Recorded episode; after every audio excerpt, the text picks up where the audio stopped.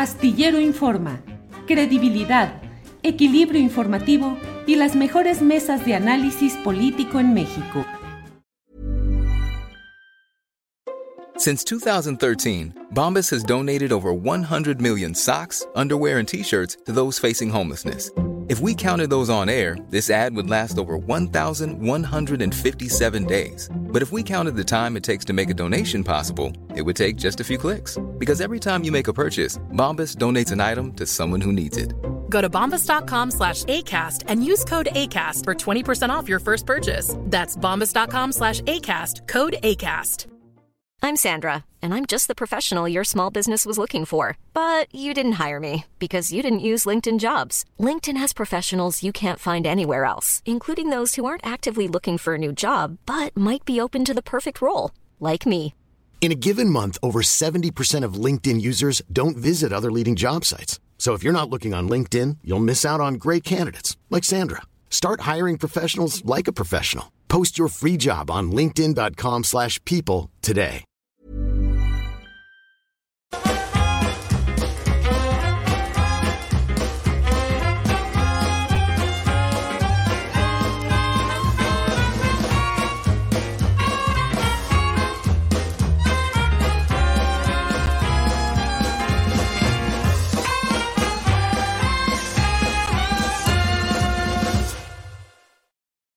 ¿Cómo están? Muy, muy buenas tardes.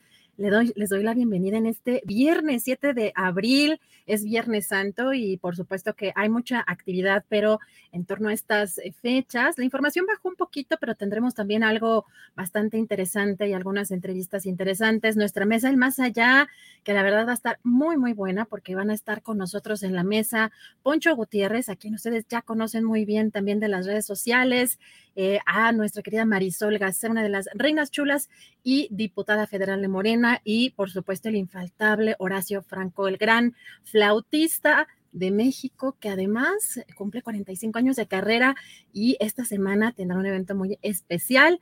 También estaremos platicando de eso eh, con él, pero también en algunas recomendaciones que tendremos por acá en un ratito más. Eh, vamos a, a, entrar con algo de información, por supuesto, mandarle un saludo a nuestro querido Julio Astillero y a la comandanta Ángeles Guerrero, que están tomando unos días de descanso. Julio ya regresa la próxima eh, semana y pues está de descanso estos días. Esperemos que esté descansando muy rico y muy a gusto. Acá con unos días en la Ciudad de México de calor, eh, la verdad en la noche bastante insoportable. No sé ustedes qué piensen o cómo han vivido estas noches de calor, particularmente en noches, porque de pronto se concentra el calor, no hay mucho viento y algunas, eh, pues en algunos lugares no hay pues aire acondicionado, no tenemos aire acondicionado, así que sí le sufrimos. Si tienen tips de cómo de cómo sobrellevar el calor, yo lo voy a agradecer particularmente. Ya saben que yo sufro mucho con, con el calor, pero bueno, vamos a empezar con algo de información, pues algo de lo relevante en esta, en esta semana, en, esta, en este día, en este día viernes. Eh, la Fiscalía de Chihuahua, de acuerdo con algunos medios locales, eh, confirmó que Antonio Tarín, exfuncionario del gobierno de César Duarte, pues se habría suicidado esta madrugada. Esas son las versiones que están manejando los medios eh, locales. Este personaje, este eh, exfuncionario de Duarte, Antonio Tarín, fue director de adquisiciones en la Secretaría de Hacienda del gobierno de Chihuahua durante la administración del priista César Duarte y también parte fundamental de este entramado de la operación Zafiro. Eh, Antonio Tarín enfrentaba un proceso penal y llevaba, un, eh, llevaba uno de estos brazaletes en el tobillo.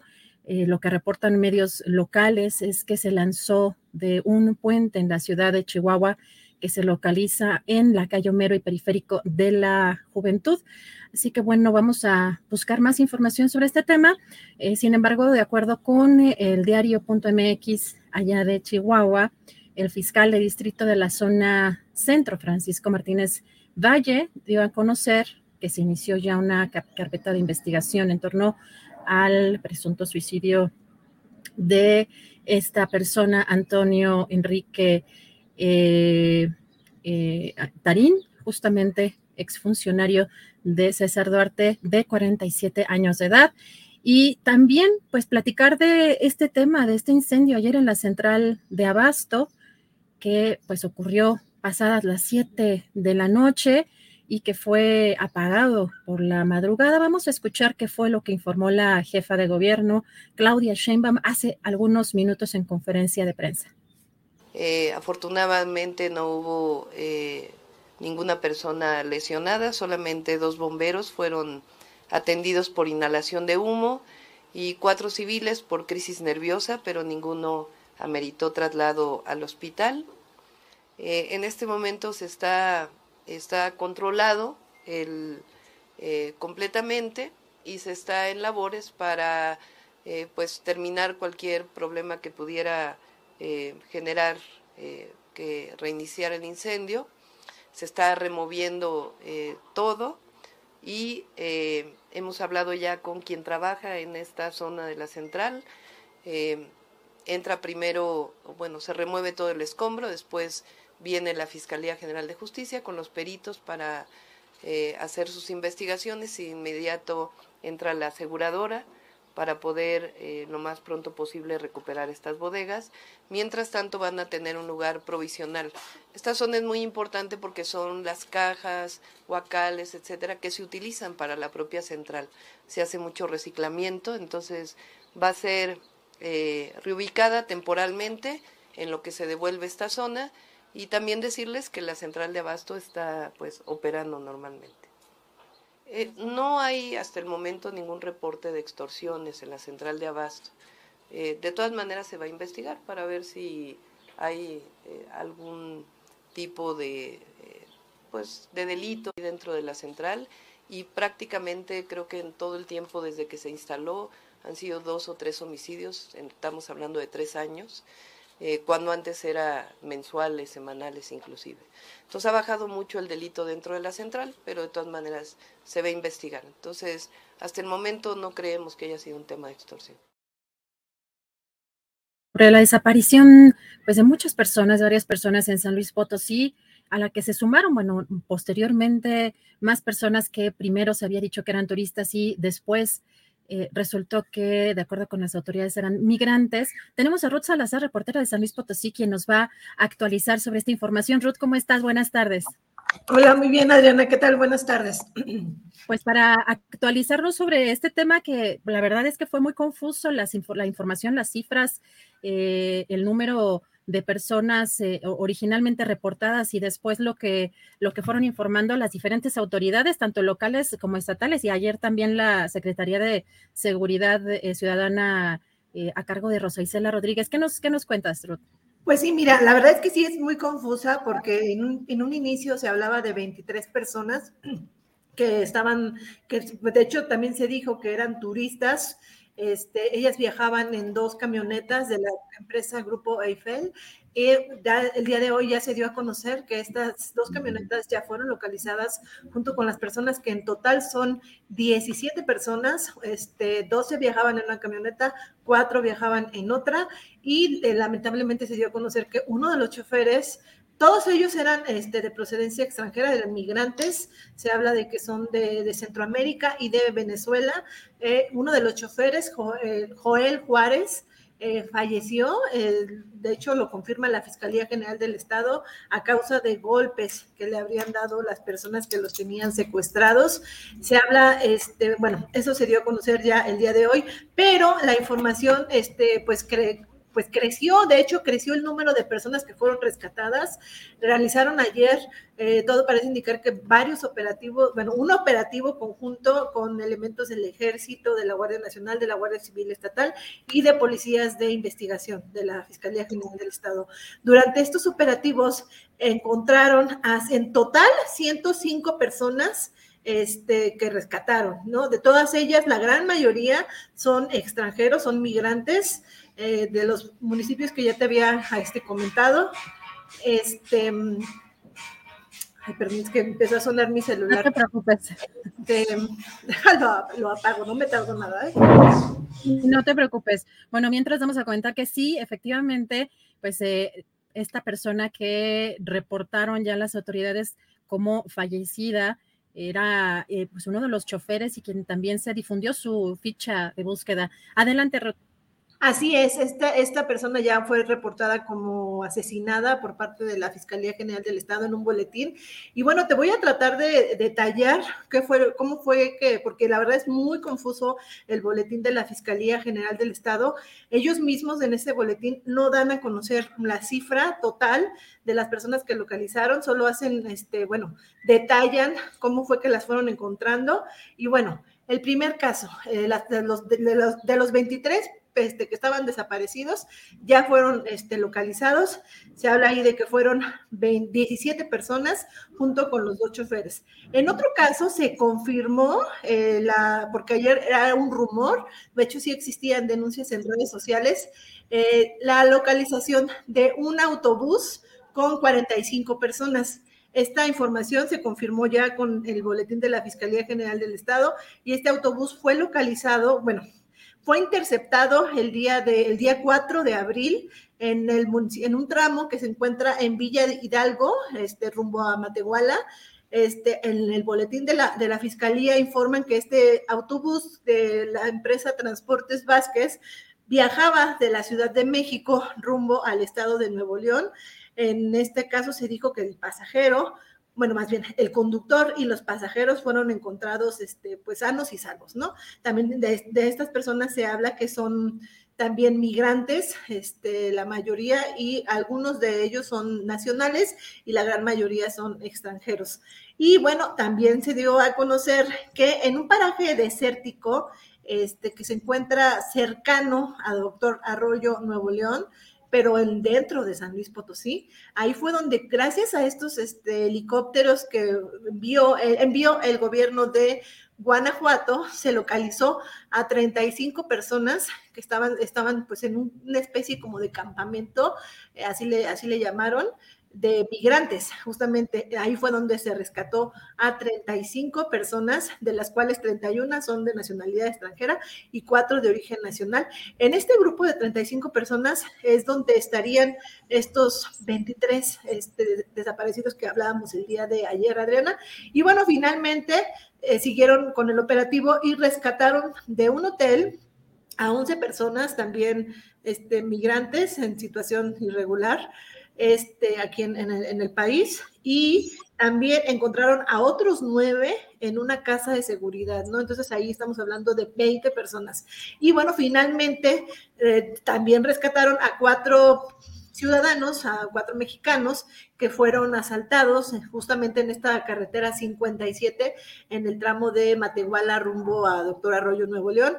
Y aquí se estas personas ya fueron rescatadas, estaban este pues secuestradas, ¿no? Estaban privadas de su de su libertad.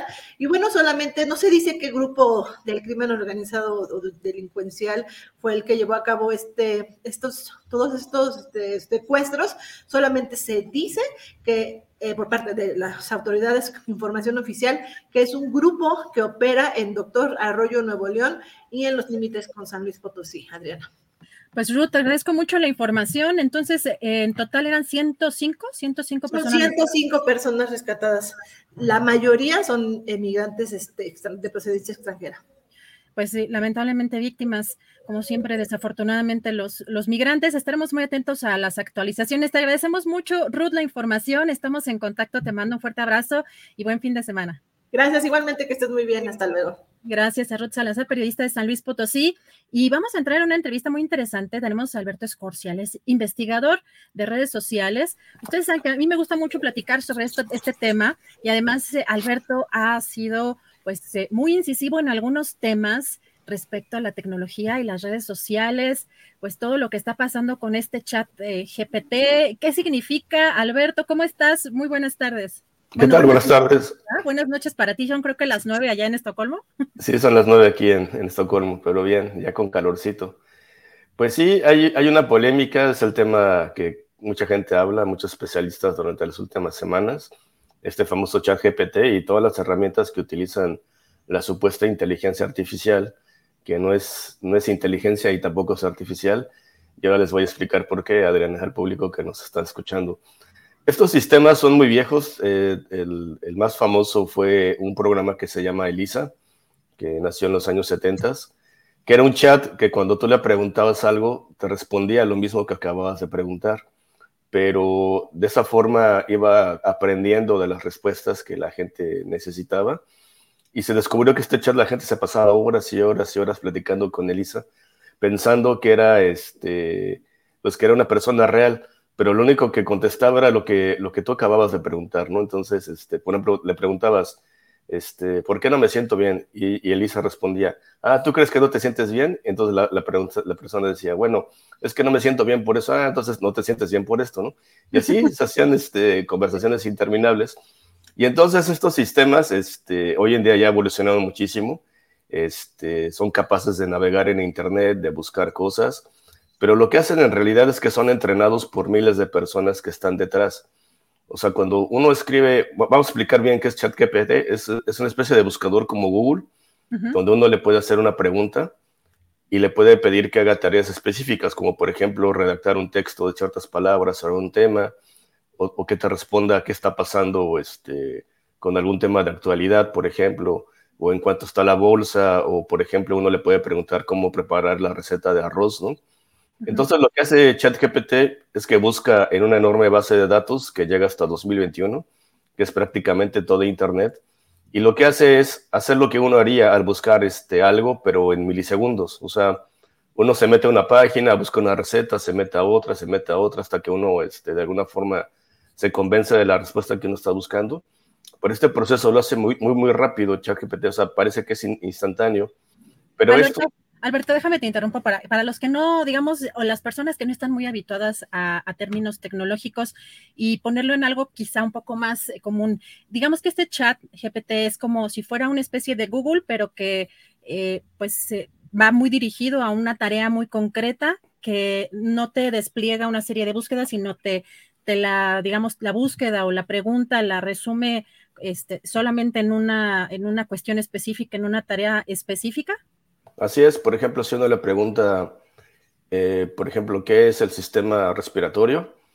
Eh, te escribe un texto de 500 palabras donde utiliza muchas fuentes de información como la Wikipedia, textos científicos, y te hace un texto de tal forma que tú lo puedas entender. Pero el peligro de estas herramientas es que ya se ha descubierto que muchas de las respuestas parecen coherentes, pero no son coherentes, o sea, eh, da mucha información errónea. Y el problema que está causando es que muchos estudiantes, muchos alumnos están usando ChatGPT para hacer sus tareas en la escuela. Entonces muchas de estas respuestas no tienen ningún sentido y está empezando a generar problemas en varios países que de hecho ya lo prohibieron en varias universidades, porque justamente a veces es capaz de atinarle a preguntas muy complejas, por ejemplo, exámenes de universidad, pero a veces se, equivoca este, fatalmente, ¿no? Entonces es una herramienta que, tiene un buen futuro, pero por ahora no es tan inteligente como nos dicen, porque para que te dé esas respuestas, ya pusieron a trabajar a miles de personas detrás, o sea, personas te responden a personas y esas respuestas son agrupadas, son sistematizadas de alguna forma. Si, si alguien vuelve a preguntar lo mismo, esa respuesta te va, a, te va a llegar de nuevo un poquito mejorada, ¿no? Pero ahorita eh, la, la propia computadora, el propio software no es capaz por sí mismo de determinar qué es importante lo están entrenando cientos de miles de personas en países pobres. Hay un reportaje de la BBC que muestra cómo desde Bangladesh y de países pobres, estas empresas contratan un montón de gente para que respondan esas preguntas que tú haces a ChatGPT y, y se vayan ahí clasificando esas respuestas, ¿no? Entonces ahora ChatGPT solamente es una forma de, buscar más rápido, pero son respuestas que alguien más ya hizo, o sea, alguien que otra persona como tú ya hizo. El problema va a ser, Adriana, cuando estas máquinas sí sean capaces de buscar respuestas por sí solas. Pero por eso faltará como unos 20 o 30 años, ¿no? Pero sí estamos ante un gran desafío porque va a cambiar mucho, eh, pueden desaparecer muchas profesiones, por ejemplo, los abogados, los diseñadores, los programadores. Es sorprendente porque a veces cuando le pides que te desarrolle, por ejemplo, un texto legal, una carta poder, por ejemplo, es capaz de redactarla y con los espacios que tienes que llenar, ¿no? Entonces muchas solicitudes de abogados pues no van a, no van a tener sentido, ¿no? Puede redactar un amparo, por ejemplo, ¿no? Pero sí hay que tener mucho cuidado porque hay veces hay palabras que utiliza que parecen coherentes, pero no lo son. Y lo que está haciendo mucha gente simplemente es copiar y pegar esa respuesta y hay que tenerle todavía un poquito más de, cuidado, ¿no? Porque es un sistema que se está entrenando, pero sí, sí es muy peligroso. Hay muchos sistemas de... Eh, ChatGPT tiene un hermano que se llama DALI, y ese programa es capaz de hacerte una imagen. Por ejemplo, si le pides que eh, dibuje a López Obrador en la cárcel, es capaz de usar una foto, ponerle otras las rejas y parecer que la imagen sea real. Pues es lo que vimos con Trump, ¿no? Es lo que vimos eh, supuestamente que lo estaban deteniendo cuando todavía no era así, ¿no? Exactamente, lo, lo, este, lo vimos con la imagen del Papa, con esta chamarra blanca bailando rap, ¿no? Y haciendo skate, también eh, Donald Trump siendo detenido. Pero los errores que comete esta inteligencia artificial es que a la hora de recortar las imágenes y pegarlas, a veces le pone cuatro manos, a veces le pone cuatro dedos o tres orejas, ¿no? Entonces, esos son los signos que todavía se pueden este, identificar, pero la forma en cómo esta inteligencia crea estas imágenes es, porque pusieron a muchos diseñadores gráficos a enseñarle cómo editarlo. O sea, no es que la máquina lo haga por sí sola, sino que, por ejemplo, cuando le pides, créame una imagen de Calderón eh, siendo detenido, lo primero que va a buscar es una foto de policías, luego una foto de Calderón, luego las va a recortar y luego las va a pegar de acuerdo a cómo le enseñó un diseñador gráfico que fue contratado por la empresa, ¿no? Entonces, esos procesos que son casi perfectos, pues cometen errores porque todavía estas máquinas pues no entienden que un humano no puede tener tres manos o no puede tener tres ojos, ¿no? Entonces es muy, este, es muy interesante el camino que está llevando. Sí ha causado mucha sorpresa. Yo, francamente, la primera vez que lo usé estaba un poco asustado porque fue capaz de escribir un código completo, pero a la hora de ejecutarlo no funcionaba, pero sí parecía correcto, ¿no? Entonces, la gente debe entender que estas herramientas van a ser muy útiles, sí van a cambiar muchas profesiones, muchas profesiones van a desaparecer. Por ejemplo, es, es ChatGPT es muy capaz de crear boletines muy rápidos. O sea, si le pides ahorita, hazme un boletín sobre el incendio de la central de abastos, es capaz de redactarlo, pero con información que está disponible el día de hoy, ¿no? Entonces, este, no, es, no es que sea redactor por sí mismo, sino que aprendió de lo que mucha gente que fue contratada para entrenarlo durante años y es ahora que lo lanzan comercialmente y por eso parece que es tan inteligente, pero en realidad son búsquedas que otras personas ya hicieron, ¿no? Y que siguen haciendo para alimentar este sistema. Es como si te mostrara un robot y tuviera un enano dentro, ¿no? O sea, es lo que realmente es ChatGPT. Pero en algún futuro, en unos 20 años o 30 años, sí, sí van a ser capaces estas máquinas de, de poder buscar y de crear información. Y ahí vamos a tener un reto cuando decidan pues, que están siendo explotados o cuando tomen conciencia eh, ese fenómeno se le llama singularidad. Muchos científicos, por ejemplo, Elon Musk y muchos científicos recientemente lanzaron una carta pidiendo que se retrasara el desarrollo y lanzamiento de estos programas, porque falta mucho revisarles, o sea, falta mucho de que se perfeccionen, pero también están causando muchos problemas, ¿no? Este, ya muchas empresas han despedido mucho personal para que estas inteligencias se encarguen de la atención al cliente, se encarguen de trámites menores, algunos países, como en Brasil, están considerando usar ChatGPT para los procesos legales simples, ¿no? Amparos, pequeños trámites legales. Entonces sí va a causar una revolución, pero creo que como sociedad tenemos que decidir si conviene tanto. O sea, no, se va a poder detener esta tecnología, pero sí tenemos que debatir qué vamos a hacer con tanta gente que va a perder el trabajo, Adriana, que creo que es el principal peligro a corto plazo. Oye, Alberto, yo tengo, bueno, yo soy, la verdad es que siempre digo que soy de las apocalípticas en el caso de, pues, de, Humberto Eco, de Apocalípticos Integrados, y, que creo que eh, de pronto nos, nos llama mucho la atención y, y, nos emociona ver ciertas cuestiones tecnológicas y sobre todo cuando supone aligerar algunas tareas para el ser humano. Sin embargo, esto que mencionas, yo te quiero preguntar sobre hay fake news, hay medios, incluso medios, eh, pues digamos, de alguna manera consolidados corporativamente, eh, pues con supuestamente cierta trayectoria que mienten de manera deliberada. Entonces, en el caso, por ejemplo, de esta, porque además la, verdad es que la entrevista que te estoy haciendo surgió a raíz de que el abogado Luis Tapia en redes sociales empezó a usar esta tecnología y de pronto le había solicitado unos, Em, unos amparos, me parece, o unas sentencias, me parece más bien, y que había mentido deliberadamente, este, de, acuerdo con lo que él ponía en sus redes sociales,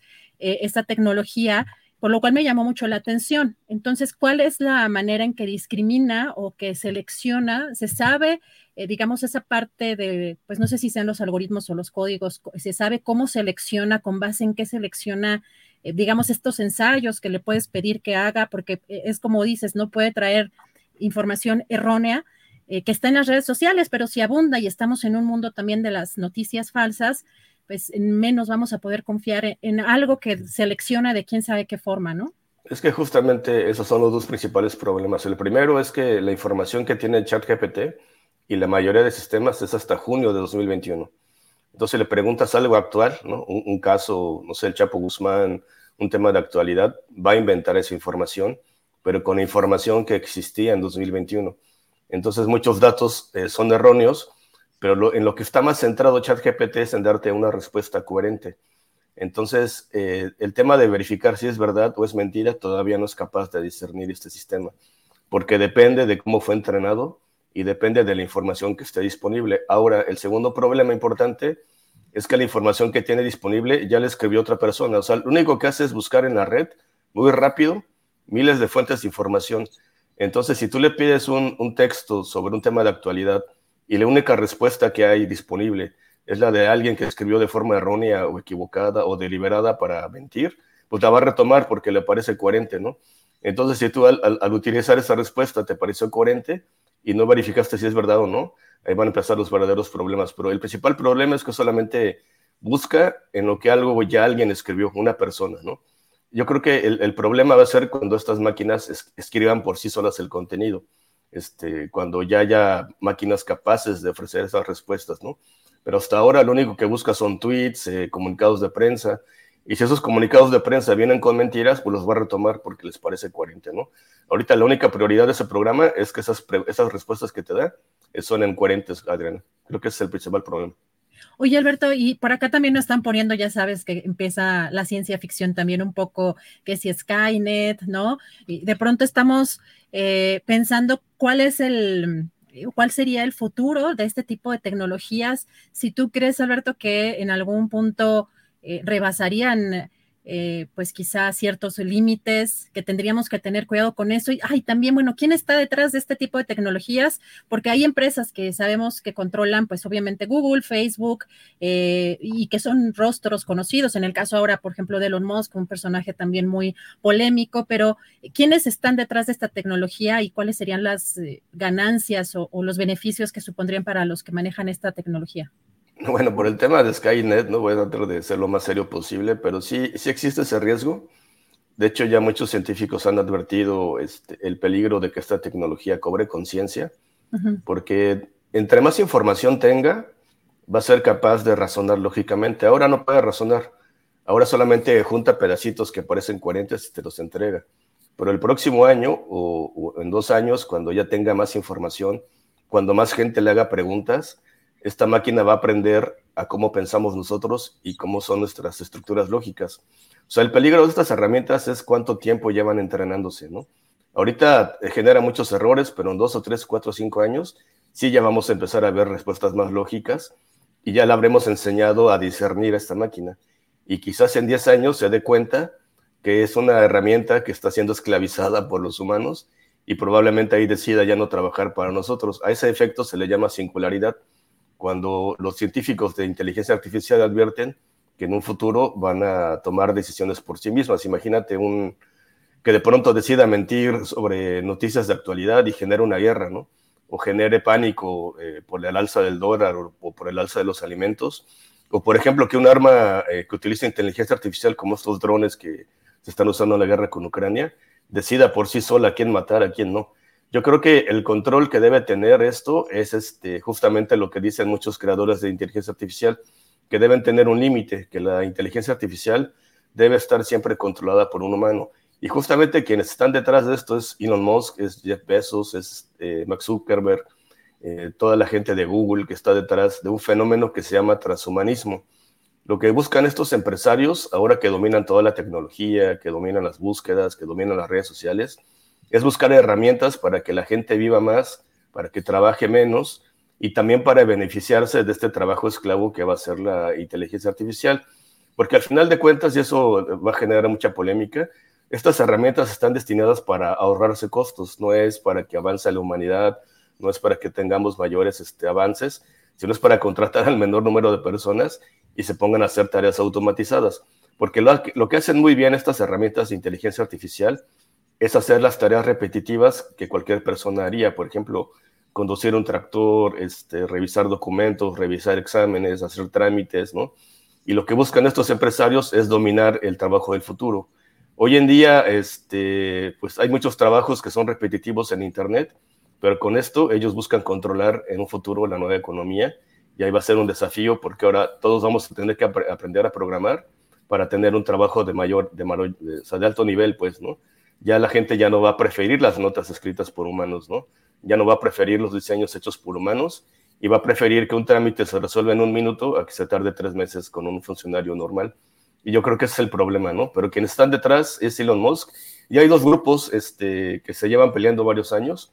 Concretamente es Mark Zuckerberg, el dueño de, de, Facebook, que dice que, él, que no debe tener ningún límite en la inteligencia artificial. Y el otro grupo está encabezado por Elon Musk, que dice que la inteligencia artificial se tiene que desarrollar, pero siempre con un candado de, que esta, esta tecnología no tome decisiones por sí propia, porque va a llegar el momento en que va a aprender cómo decidimos, se va a adelantar a lo que le preguntemos, y aunque parezca ciencia ficción, sí es un peligro que tome conciencia de sí misma esta tecnología, Adrián. Pues muy interesante esto que planteas. Digo, yo sé que mucha gente podrá decir que esto es muy adelantado, que está, eh, que estamos especulando mucho, pero siempre es interesante, la verdad, el, poner escenarios también, de cosas que, que están ya actualmente sucediendo y pues el futuro o lo que consideramos con base en la información que tenemos, qué es lo que podría eh, ocurrir. Y pues em, te agradezco, como siempre, Alberto, la oportunidad de platicar contigo estos temas interesantes. Esperemos pronto poder abordar más cosas de, este, de estos temas. No sea reserva de lo que quieras, eh, de lo que quieras agregar. Te agradezco mucho la posibilidad. Sí, claro. De hecho, me gustaría decirle a la gente que eh, siempre ha habido un miedo a la tecnología y siempre hay grandes avances, sobre todo en los, en los, en los primeros años de cada siglo, ¿no? Estamos en 2023 y así, igual que en 1923, que había grandes adelantos, se inventó la luz eléctrica, se creía que los trabajadores iban a ser reemplazados por máquinas de vapor, por ejemplo, ¿no? Siempre hay estos miedos, ¿no? Este, pero que al final de cuentas, eh, mientras los humanos sigamos manteniendo el control y de cuidarnos a nosotros mismos, yo creo que la inteligencia artificial va a ser muy útil, por ejemplo, para hacer tareas repetitivas como, como limpiar, como hacer operaciones, como hacer ciertos trámites, pero que no dejemos que vaya más allá y de eso tiene control la gente. No hay que tener miedo. Cada cierto tiempo hay grandes revoluciones y se plantea esto de que ya los humanos no van a ser útiles, pero siempre hay un equilibrio, ¿no? Entonces no, no hay que asustarse demasiado, pero sí hay que tener precauciones, ¿no? Exactamente. Alberto, pues muchísimas gracias. Seguimos platicando en estas próximas semanas. Te mando un abrazo. Muy buenas noches hasta Estocolmo. Hasta luego. Muchas gracias. Disfruta la Semana Santa. Gracias, gracias Alberto Escorcia. Muy interesante siempre estos temas y pueden ustedes coincidir o no, pero es interesante el escuchar voces que estén sobre estos temas, que estén investigando eh, como Alberto, pues qué está pasando y quiénes están detrás de estas tecnologías. Vamos a entrar ya en las recomendaciones. Por acá estaban preguntando las noticias. Bueno, hoy es un día un poco relajado.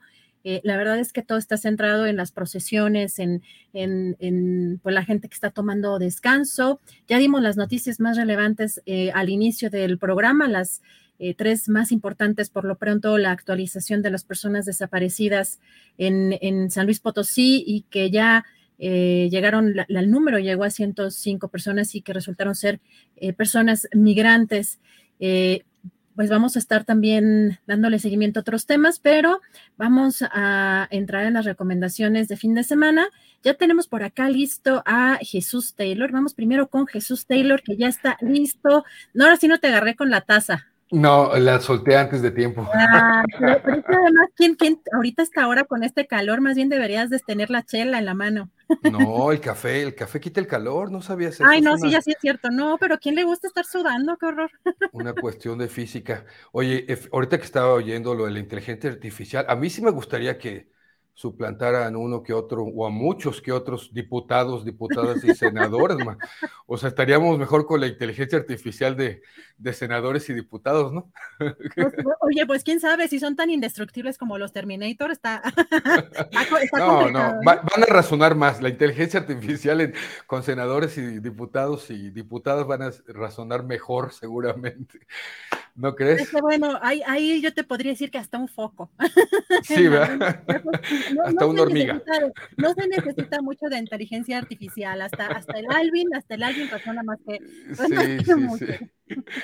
Oye, querida Adriana, pues estamos en Semana Santa, estamos descansando, no voy a recomendar películas con eh, temas de Semana Santa, porque hay muchas, las pueden ver en la tele, en canales abiertos si quieren.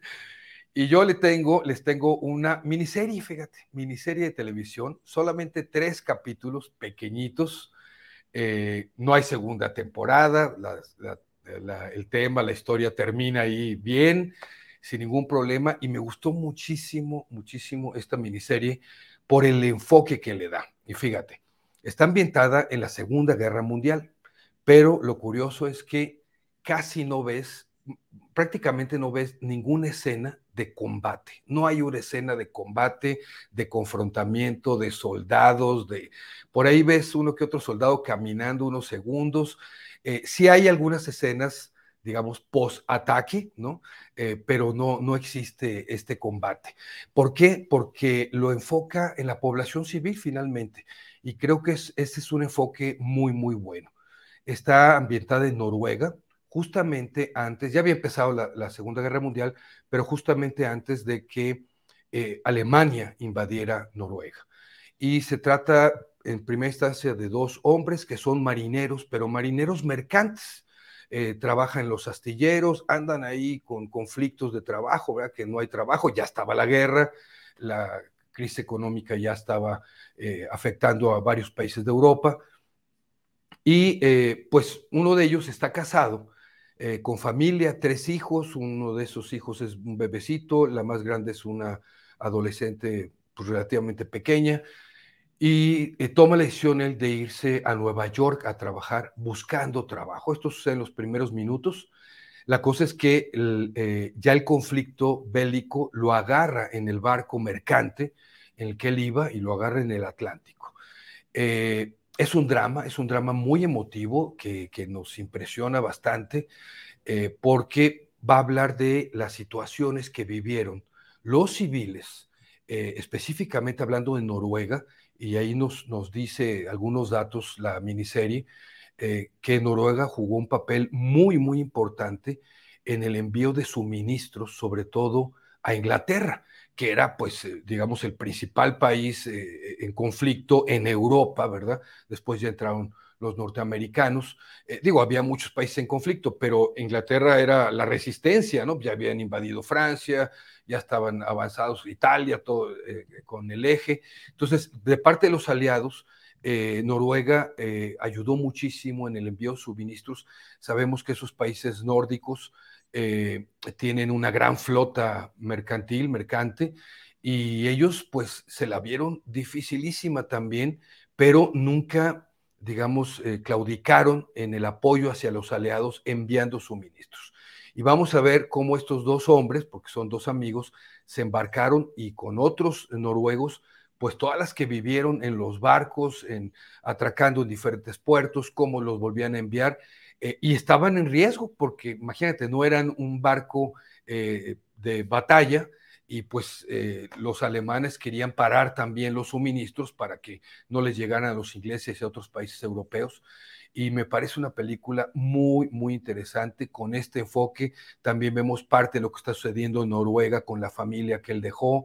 En fin, es muy, muy buena. El título ahí, está escrito, Un marinero en la guerra. Si alguien está viendo... Tres capítulos, tres episodios. Y inclusive va más allá en el tiempo de, de, terminar la Segunda Guerra Mundial, avanza mucho más y esta parte, pues, que me parece sumamente interesante de ver el, el, aspecto de la población civil, que está por ahí.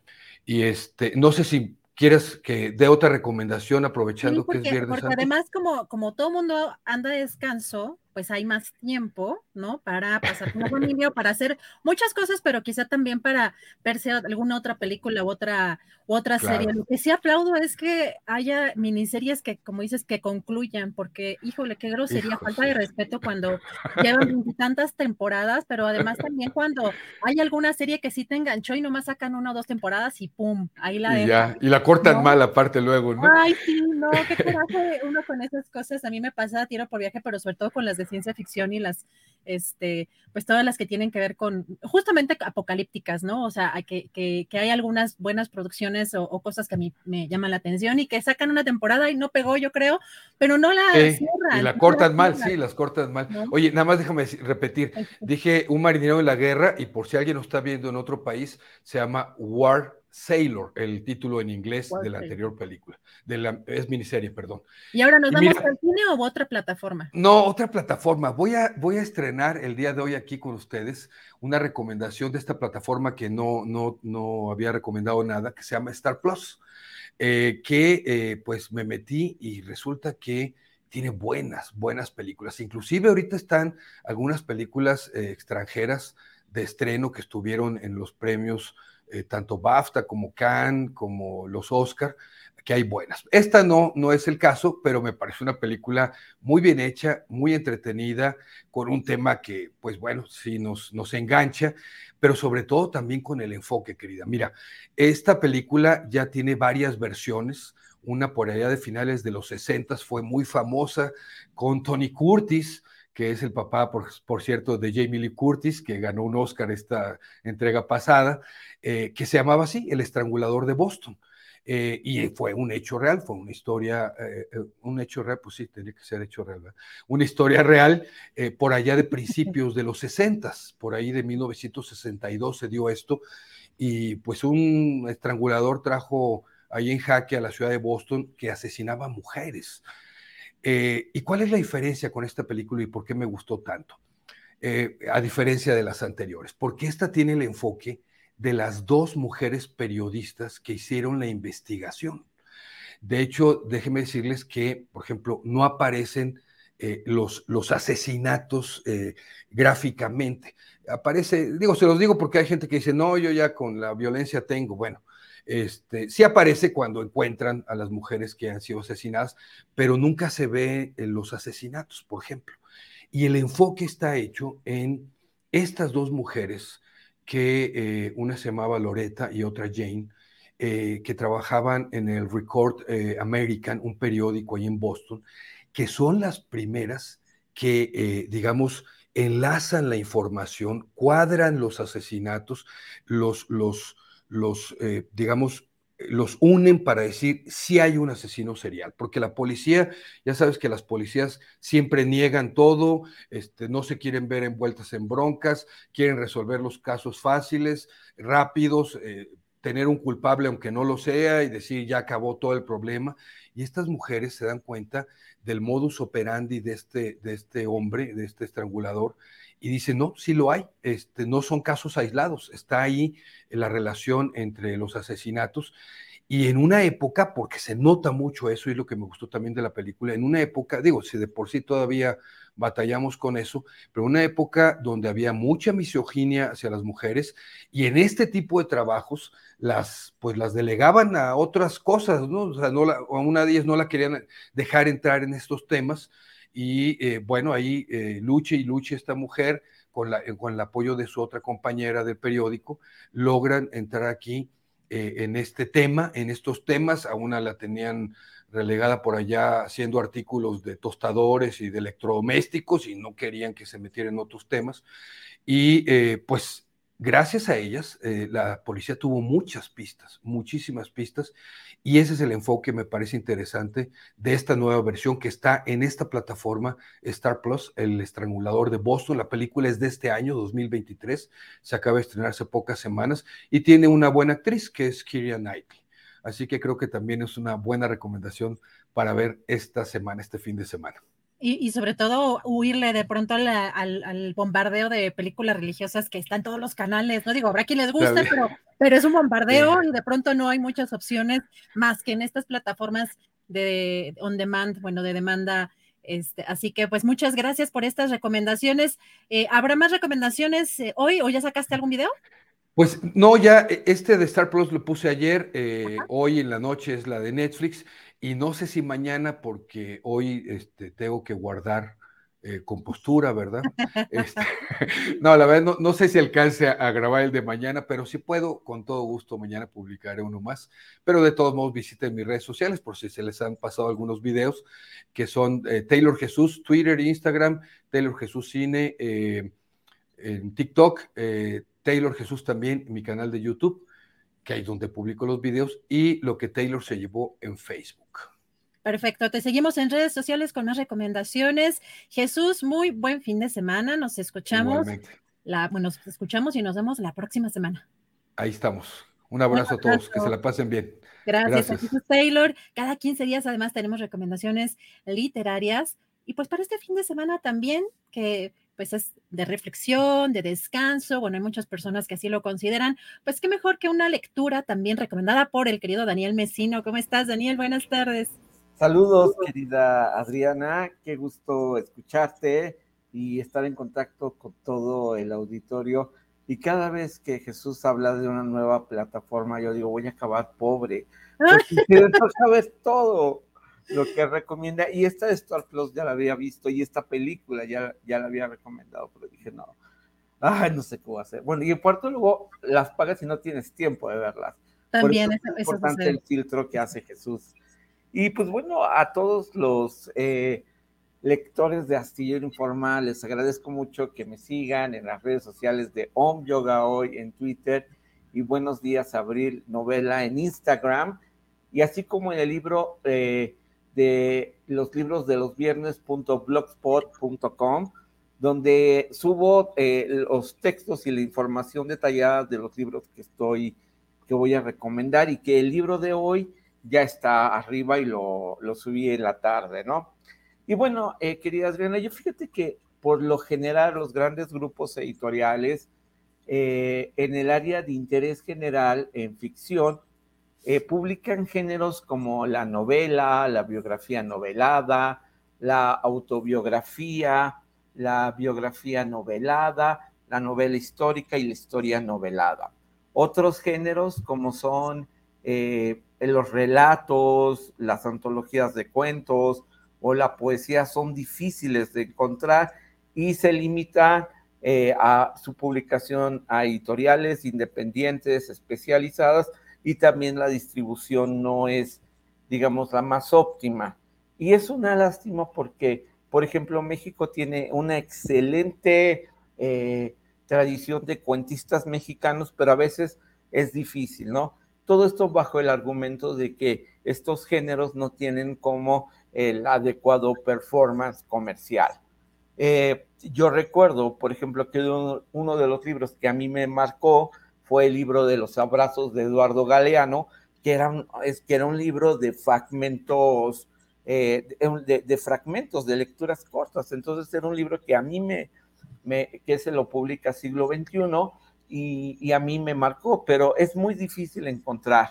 Y en estas, en estas condiciones, yo celebro que Random House, en una apuesta por difundir a las nuevas voces de la literatura latinoamericana, haya, haya decidido publicar el debut eh, literario de Colombina Parra, artista y compositora chilena vocalista de la agrupación Los Ex y también ahora solista.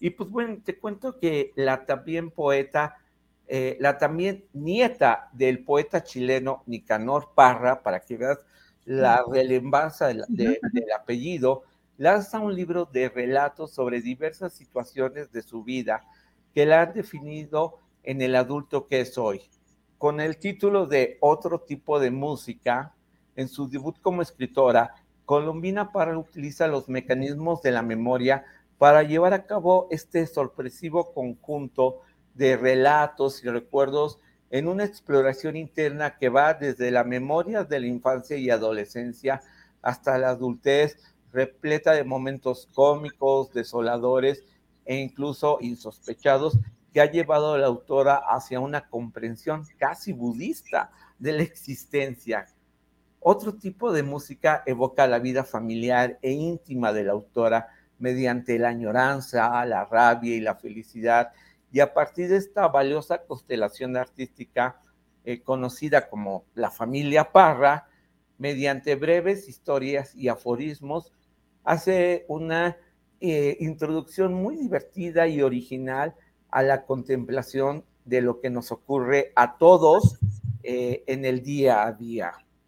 Y es que hablar con urgencia de una forma desnuda y directa no es algo fácil de lograr. Por eso la autora hace uso de una narrativa concreta y económica. Y comenzamos a sospechar los orígenes de esta combinación.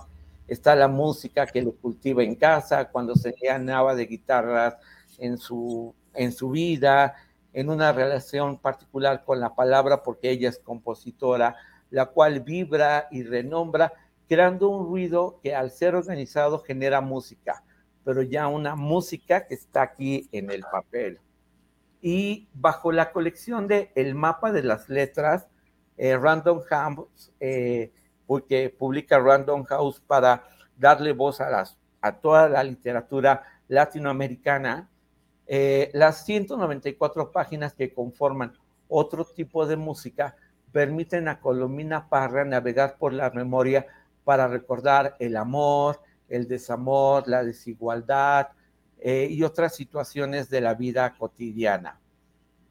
María Teresa Cárdenas, que es columnista eh, en el periódico El Mercurio de Chile, que es uno de los más importantes de allá, dice que estamos ante un conjunto de relatos breves y diversos y sin un orden cronológico que dan una especie de biografía en fragmentos, mientras que el rector de la universidad, Diego Portales, y también columnista de El Mercurio, comentó que en ocasiones las palabras y las frases traen consigo un mundo, y ese es el que atesoramos en la memoria, y es el caso de este, de este libro. Te cuento finalmente que Colombina Parra nació en Santiago de Chile en 1970. Es artista y compositora musical, es arquitecta de la Universidad Católica de Chile y con los ex publicó los álbumes Caída Libre, Cocodrila y Pistola de Plástico. Y como solista es autora de Flores como, Flores como Gatos, Detrás del Vidrio, Otoño Negro, y cuidado que es gratis. Eh, me atrevo yo a asegurar, eh, querida Adriana, que este es un libro imperdible y representativo de la narrativa actual chilena y latinoamericana. Es un libro que para estos días de descanso es, eh, es ideal porque son relatos, mira, aforismos cortos, relatos un poco más extensos, pero yo cuando lo comencé a leer me evocaba como esa satisfacción de decir, me estás contando una historia en pocas palabras. Es, es en verdad eh, una, un libro muy recomendable para estos días. Así que si hoy se van a dar una vuelta por alguna librería, búsquenlo y ahí está. Perfecto.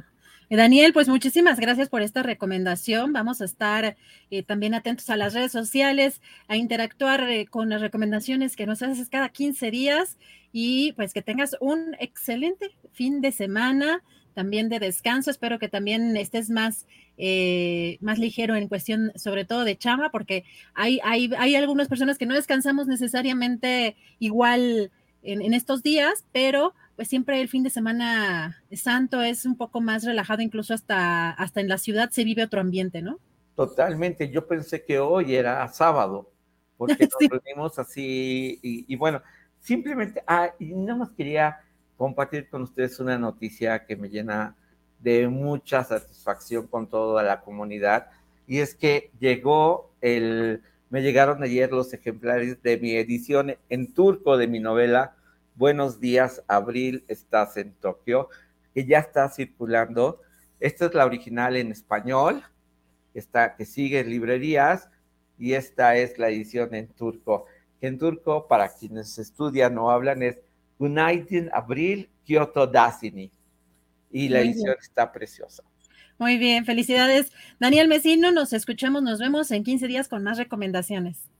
Muchísimas gracias y hasta pronto. Gracias a Daniel Mesino.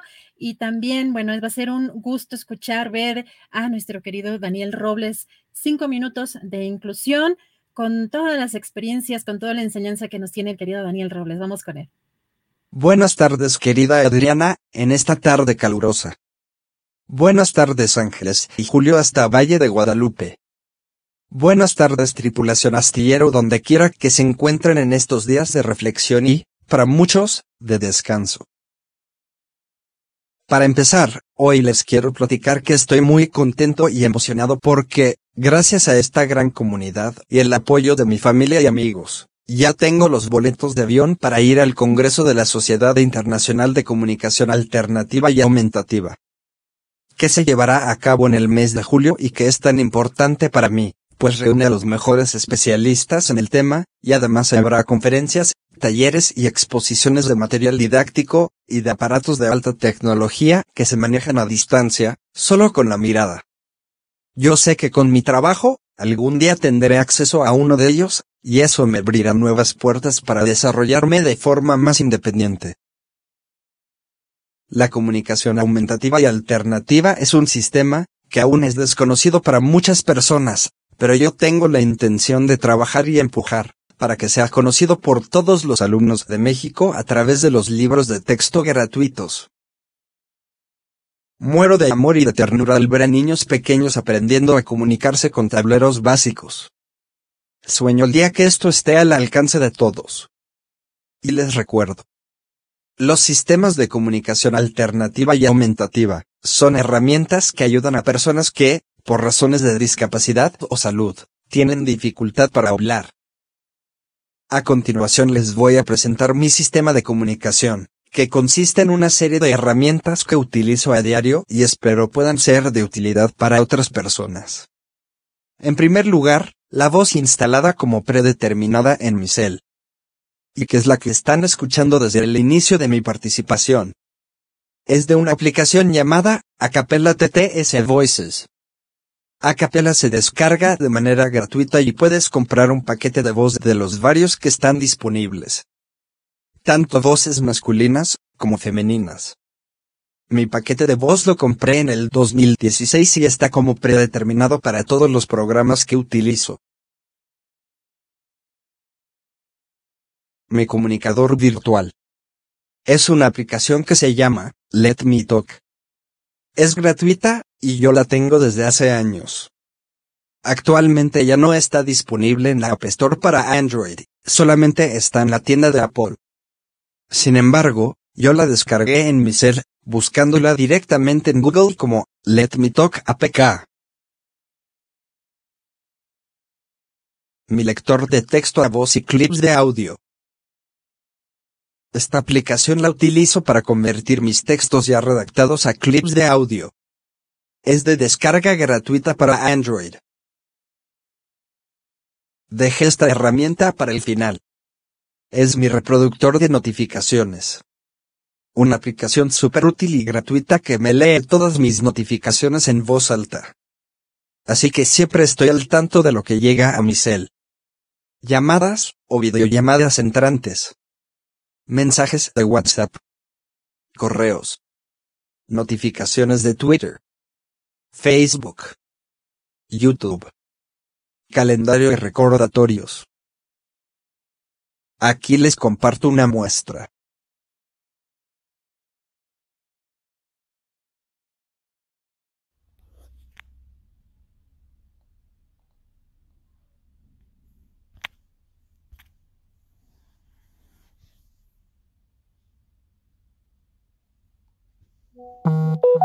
Mensaje WhatsApp de Maura Aro. Daniel recuerda imprimir tu pase de abordar un día antes del vuelo a CDMX. Enviar la factura pendiente y hacer tu declaración mensual antes del día 16. ¿Qué les parecen estas herramientas? Para mí, son ya parte esencial en mi vida cotidiana.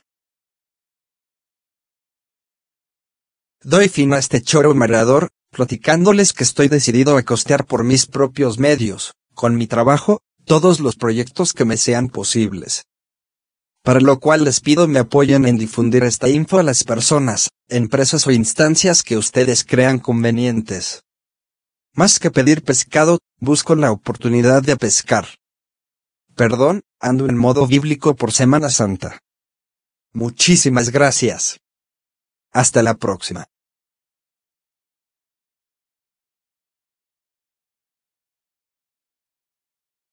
Muchísimas gracias al querido Daniel. Daniel Robles y María Hahnemann, pues está tomando un descanso, pero ya regresa la próxima semana con las recomendaciones musicales. Pero fíjense que hay otras recomendaciones que hace la propia jefa de gobierno, Claudia Sheinbaum, y que es importante, eh, sobre todo para descansar en familia, eh, si nos gusta pasear y sobre todo disfrutar esta ciudad que en estas fechas a veces sí baja, eh, sí baja la, la gente en las calles y se disfruta muy bien, eh, pues muchos eventos y muchos lugares. Eh, aquí, por ejemplo, anuncia el Festival Animalística en colaboración con la Secretaría del Medio Ambiente de la Ciudad de México. Celebran con este oso panda, celebran 100 años del Zoológico del Bosque de Chapultepec y hay más de 120 actividades artísticas en siete sedes. Vamos a escuchar qué fue lo que dijo ayer la jefa de gobierno sobre este tema.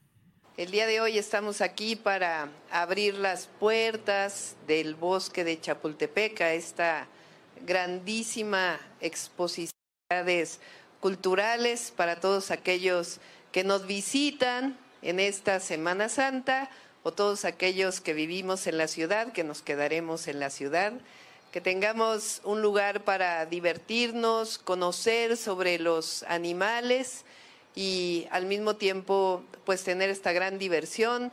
En la noche pueden venir a picnic aquí en el bosque de Chapultepec y nos recibe pues este maravilloso panda aquí en esta puerta sobre reforma. Y quiero aprovechar, son los 100 años del zoológico de Chapultepec. Y ya ven cómo hay a quien le gusta andar dando noticias falsas. Es falso que los animales no tengan suficiente comida. Cada comida que se da, aquí está nuestro super experto Fernando Wall, que es quien se encarga de los zoológicos, tienen comida muy especial cada una de las especies que están aquí, se está revisando permanentemente su salud y se está revisando para que estén bien los animales que nacieron aquí en el zoológico o que de alguna manera se recuperan de algún espacio de vida aquí. Es un centro de conservación de la fauna, el zoológico de Chapultepec. Cumple 100 años, estamos muy contentos, no solamente el gobierno, sino la ciudadanía está de fiesta y queremos que entre todos y todas disfrutemos este maravilloso bosque de Chapultepec.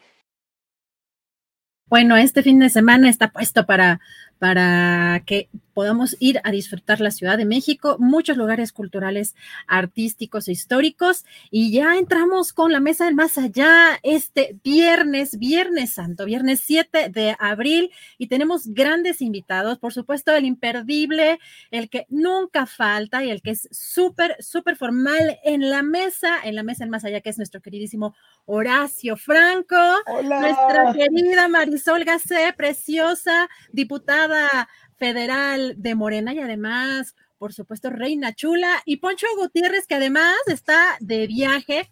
¿Cómo están? Muy, Wow. muy buenas tardes. A ver, ¿qué nos tiene Marisol Gacé? ¿Qué es? Hay una muñequita, a ver.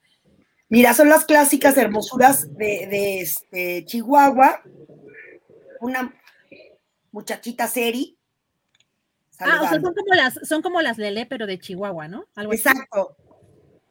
¿Cómo, ¿Cómo se están, queridos amigos? Qué gusto verlos, qué gusto, Horacio, como siempre. Qué gustazo tenerlos acá. Y aquí los, los saluda mi topo, que se llama, es el topoderoso, que hoy es, ay, hay que ser el topoderoso. Yo les quedé mal, yo les quedé mal. Ustedes tienen sus mascotas y mi única mascota son los derechairos de Twitter que yo tengo, pero aquí no, no los traje, no los puedo traer. Ay, así no. que, ¿qué, qué les enseño? Este azúcar. Eh, no, no tengo nada más, perdónenme, perdónenme. Les quedé mal con la utilería. Bueno, tienes, tienes ahí al fondo, tienes ahí al fondo una plantita, ¿no? La- Ah, unos- sí, unos- sí, una plantita, unos unas ranas. Unas ranas. Sí, sí, exactamente. Mientras no digan que el reptil soy yo, porque me pueden decir peje, pero no lagarto, como diría este alguien más. No, sí, hay unos, unos reptiles ahí muy bonitos, unos anfibios. Eh, pero muy feliz de estar por acá, descansando lo que se puede en, esta, en estos días de vacaciones, porque como decía hace rato mi querido Manuel Pedrero, cuando eres comunicador, la palabra vacaciones no existe. Así es, así es, Poncho Gutiérrez. Bueno, pues Ho- Horacio Franco, además que esta es tu semana, o esta semana tienes un evento muy importante, la, semana que entra, pues bueno, la semana que viene tienes un evento muy importante, así que cuéntanos cómo la estás pasando en estos días, descansas, reflexionas, digo, yo sé que no eres eh, muy religioso, creo que en este programa tampoco en general lo somos, respetamos todas las creencias, pero pues hay también un tema de que baja mucho la afluencia en diferentes lugares. ¿Cómo la pasas en estos días, Horacio? Ensayando, trabajando, estudiando, lavando y planchando y lavando Así que no, así que no, tengo muchos ensayos por lo del el concierto, entonces estoy teniendo ensayos diarios con los colegas con los que voy a tocar y este, pues aprovechamos que nadie tiene trabajo para poder ensayar así a gusto. Entonces está, está, muy rica esta semana. A mí me encanta la Semana Santa porque nunca salgo de la ciudad para, para sufrir aglomeraciones que no me gustan en la ciudad, pues mejor me quedo en mi casa. Entonces ya, ya el próximo miércoles es el concierto de 45 años de carrera. Estoy muy feliz y muy contento, ¿no? Pues ya, ya, ya, ya llovió y en cinco años más el jubileo, yo creo, no, tampoco, ¿eh? No me pienso jubilar de tocar, pero ya 50 años de carrera, imagínense, ya, ya estoy bien viejito, creo yo. No, no tanto. No, no, no, no, tanto. no estás viejito en absoluto y además eres un máster y celebrarlo en grande, querido Horacio, déjame decirte que no, yo sé que además, bueno, supongo que va a estar llenísimo ese Palacio de Bellas Artes para honrarte, porque ya incluso cuando hacemos horarios este, cada semana con mi equipo, el miércoles está así, ya todos vamos a ir, o sea, todos. ¡Ay, qué buena onda! ¡Wow! Gracias.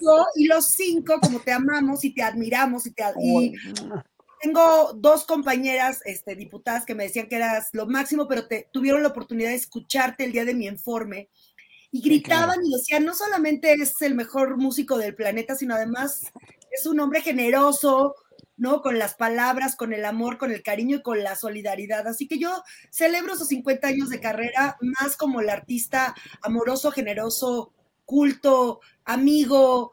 Bueno, todas las cosas buenas que pueda decir de ti, querido Horacio, se quedan cortas, las palabras no me alcanzan para decirte siempre que tu arte no solo permea en las personas que te, que te, rodeamos y en las personas que te escuchan alrededor del mundo, sino tu hermoso corazón y tu presencia divina. Así que yo bueno, celebro, celebro y celebro y no me voy a cansar de decirlo, aunque yo sé que ya me gasté unos minutitos, pero siempre para mí es un honor decirte, Horacio, lo grande que eres y lo mexicano y lo patriota y lo nacionalista y lo chingón.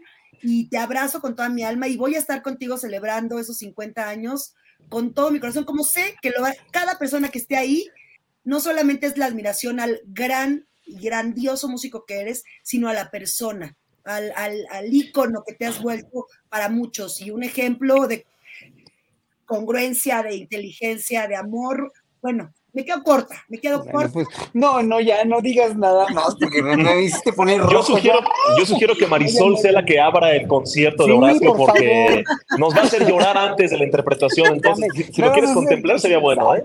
Exacto, qué conmovedoras palabras, no sabes cómo te agradezco porque la misma admiración y amor y en verdad es un, es un tipo de, en verdad es un tipo como de, de, de, de, de admiración, pero con un grado enorme de veras de, de, yo no podría decir, sí de veneración al trabajo que estás haciendo, que han hecho siempre ustedes, las reinas chulas, por en pro de México, en pro de la, de la, de veras, ¿eh? de toda la, la, la, mentalidad mexicana tan anquilosada de cambiarlo y además con, con, humor, y ahora tú como, como diputada, pues con unas propuestas maravillosas y con una, con una grandiosidad y una congruencia. Pues mira quién, mira quién lo dice, eh, Marisol, en verdad no sabes cómo te agradezco, pero pues qué padre que los artistas nos tengamos ese cariño y saben que, que todo eso es incondicional, porque finalmente trabajamos o colaboramos eh, eh, eh, juntos en muchas cuestiones por un bien común, que es la cultura y es el arte. Entonces, claro, hay muchos odios entre artistas, no puedo decir que no, pero la mayoría de las veces en las cuales te encuentras gente como, como ellas, ¿no? Como las reinas chulas, te das cuenta de que eso va más allá, que, que el arte va más allá del, de, veras, ¿eh? de, la, este, de, las, eh, de todas las debilidades humanas, de toda la condición humana, cuando es por hacer arte en verdad. Cuando ya implica dinero, poder, puestos o lo que sea, ya se fregó la cosa. Entonces, yo creo que en todo el, el ser humano es lo mismo, ¿no? Seas religioso o no, seas eh, periodista o no, seas político o no, seas militar o no, cuando hay ganas ya de escalar a partir de la, de la, mm, sí, eh, de pasar sobre el cadáver de otro o de pisotear los derechos de otros o de otras y, y, de, y, de, y de, salir adelante hacia como de lugar, es cuando ya se pierde toda esa mística que tenemos nosotros. Al menos yo sé que tú la tienes, y, y, y, tenemos muchos. Lo tiene Julio, la tienes tú, Adriana. Bueno, Poncho, por favor, digo, la tienes tú también. O sea, cuando hay esa mística es cuando verdaderamente no tenemos es, como una coraza protectora, como la que tiene el AMLO. Realmente es una coraza protectora que no te pueden tirar con nada, porque finalmente nos podrán inventar cosas, pero, pero de veras encontrar cosas en las cuales hemos fallado y seamos un fraude o seamos un fiasco, creo que, que no, que no. Gracias. Horacio Franco, gracias. Y Poncho Gutiérrez, Poncho Gutiérrez, que además acaba de entrevistar a la jefa de gobierno. A ver, cuéntanos cómo pasas estos días que ya se chambeando. Acabas de hacer una entrevista también muy importante. ¿Desde dónde estás? ¿De dónde transmites? Ahorita estoy en Michoacán. Estoy en Michoacán. Eh, un poquito aquí con, con la selfie, el tripié, todo, pero ya se pudo. Eh, quería yo ir a la playa, no se pudo por cuestión de tiempo. Quería ir yo eh, a, a, la Marquesa también, ahí a hacer la de este, de chico eh, rudo, deportista, tampoco tuve tiempo y tampoco tengo la rudeza suficiente, entonces mejor me vine con la familia a descansar un ratito y, y sí, el, tema de la entrevista con la jefa de gobierno fue muy interesante. No les puedo dar detalles, yo no puedo spoilearles como Horacio este, con, su concierto, yo no les puedo decir eh, de qué va a tratar, pero sí les puedo decir que va a ser una faceta muy distinta a la que se ha visto en distintas entrevistas. Eh, la, la, entrevista tiene un poco de albur, tiene un poco de doble sentido, ah, tiene eh, preguntas 100% científicas del de forma, entonces ya se pueden imaginar qué tan seria es la entrevista. Pero lo que sí es un hecho es que va a hacer enojar a la oposición. ¿Por qué? Pues porque la oposición vive enojada. Entonces, en cuanto yo subí la fotografía diciendo, le hice una entrevista a, a, Claudia Sheinbaum, pues ya están diciendo, ahí se ve el chayote, defendiéndola, tu patrocinador.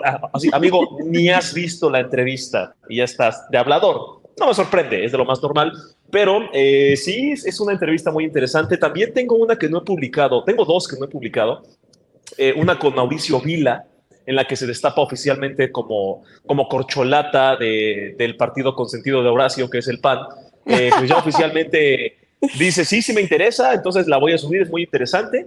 Y también tengo una con el presidente de Guatemala, imagínense, eh, que es, de, es un presidente de, de, derecha. Entonces fuimos a preguntarle qué es ser un presidente de derecha, eh, por qué existe este tabú, ¿no? ¿Qué, ¿Qué le dice él a los partidos de oposición en México?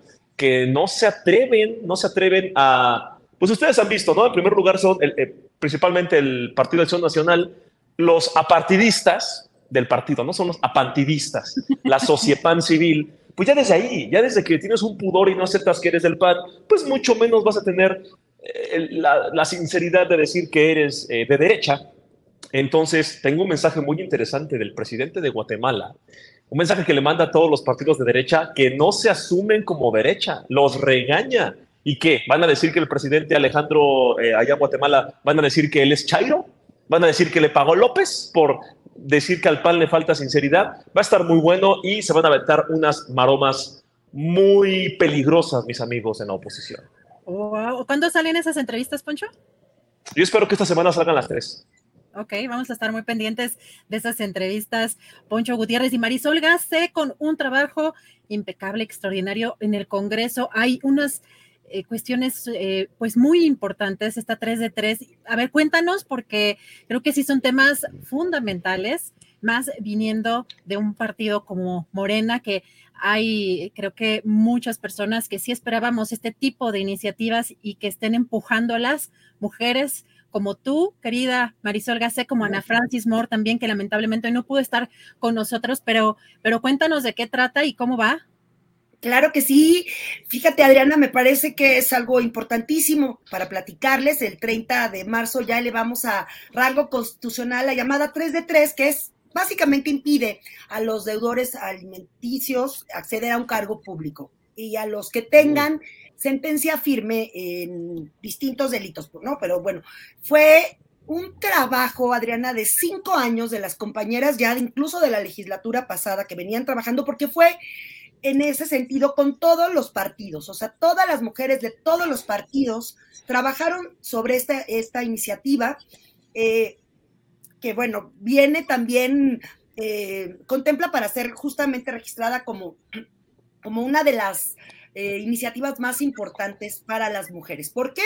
Porque lo que estamos tratando de hacer con esta iniciativa que ya pasó, que ya se dictaminó, es que todas las personas que quieran ser votados o eh, votadas para cargos de elección popular o ser nombrados para cualquier empleo, cargo o comisión en el servicio público, si tienen eh, sentencias firmes en los tipos penales, de la, contra la integridad corporal, contra la libertad o contra el, el, desarrollo psicosexual, o por tener sentencia firme en los tipos penales por violencia familiar equiparada, por eh, violación a la intimidad sexual, por violencia política contra las mujeres en razón de género y por tener sentencia firme como persona deudora alimentaria amorosa, no podrán ser votados.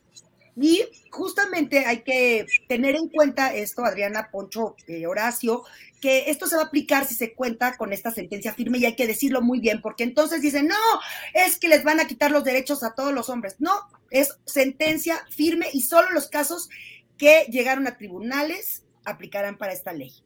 Y yo creo que el, el, mensaje es claro, no podemos tener representantes populares que violan la ley y también es tiempo de entender y de comprender que violentar a las mujeres, porque además hay cientos de denuncias, miles de denuncias, que violentar a las mujeres tendría que entenderse como el mismo grado de, de este, como grado de importancia que todos los demás requisitos hasta el momento se estiman para que una persona mexicana pueda acceder a espacios de poder. Si eres un violentador, si no le pagas eh, la pensión alimenticia, que bueno, esa es otra historia que ahorita también les cuento porque metí una iniciativa que justo tiene eh, como misión que el pago de la pensión alimenticia sea tratada como violencia económica para que también tenga eh, esa presión en las personas, porque ya tenemos una lista de deudores, ya hay una lista donde tú no pagas y entonces se te pone en esa lista y entonces empezamos a ver que ya pierdes derechos, ¿no? Como se te va a quitar el pasaporte, no vas a poder viajar.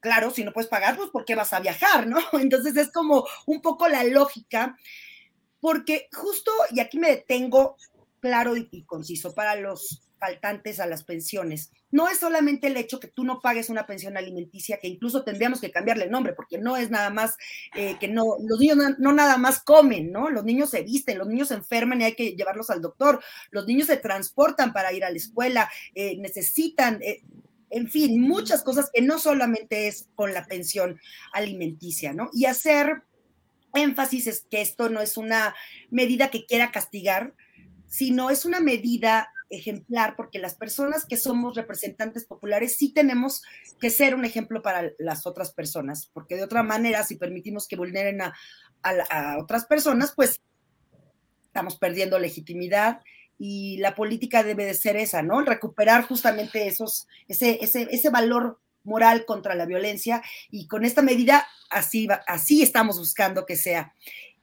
Y me parece que es importantísimo platicarlo y hablarlo porque pues es una consecuencia directa y funesta de nuestra cultura patriarcal y hay muchas cosas de violencia, como por ejemplo también la violencia simbólica que ahorita también les platico de una iniciativa que metimos todas las diputadas locales, diputadas federales y Senado para hablar de la violencia simbólica. Pero si quieren eso lo dejamos al ratito para no comerme el tiempo de los demás y bueno, en ahora sí que en pocas palabras, pues, estamos muy felices de que por fin se haya logrado y algo que fue brutal, porque además todos decíamos, bueno, pues las panistas no van a votar como siempre a favor y entonces vamos a tener ahí un desequilibrio, pero bueno, no. Las que se abstuvieron de votar fueron algunas, no todos y todas, de los diputados del PT. Sí, señoras y señores, es tremendo. Voy a decir, tremendo. Es un escándalo. Es un escándalo, ¿por qué? Porque estaban defendiendo a Noroña, que Noroña decía que era injusto.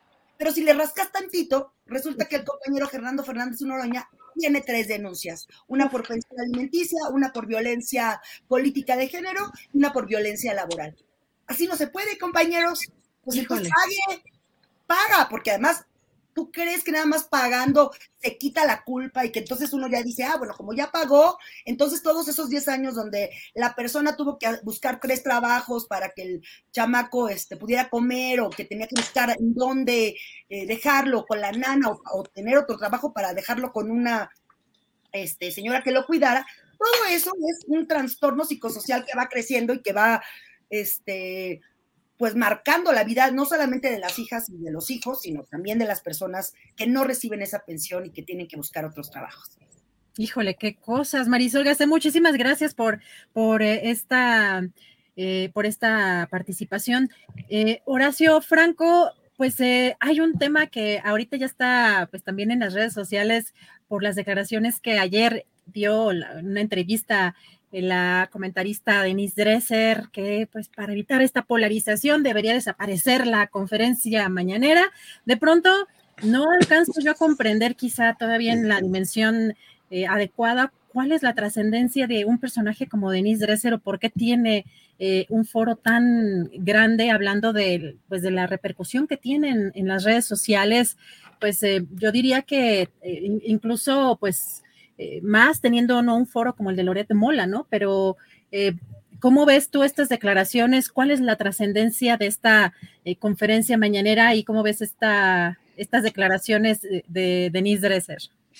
Bueno, primero que nada tengo que decir que este, después del asombro que nos dejó ahorita aquí Marisol con todo esto que dijo, que, aparte de todo es una gran labor legislativa, sí, pero esto que, sacó ahorita sí, sí, me hace mucho escándalo, lo tengo que digerir y que asimilar es, una cosa que se tiene que digerir, lamentablemente. Pero bueno, no voy a cambiar mi, opinión respecto a las capacidades enormes políticas de Gerardo Fernández Noroña, pero sí de, de, procederes que son otra vez lo mismo, condición humana, que tiene uno que asimilar.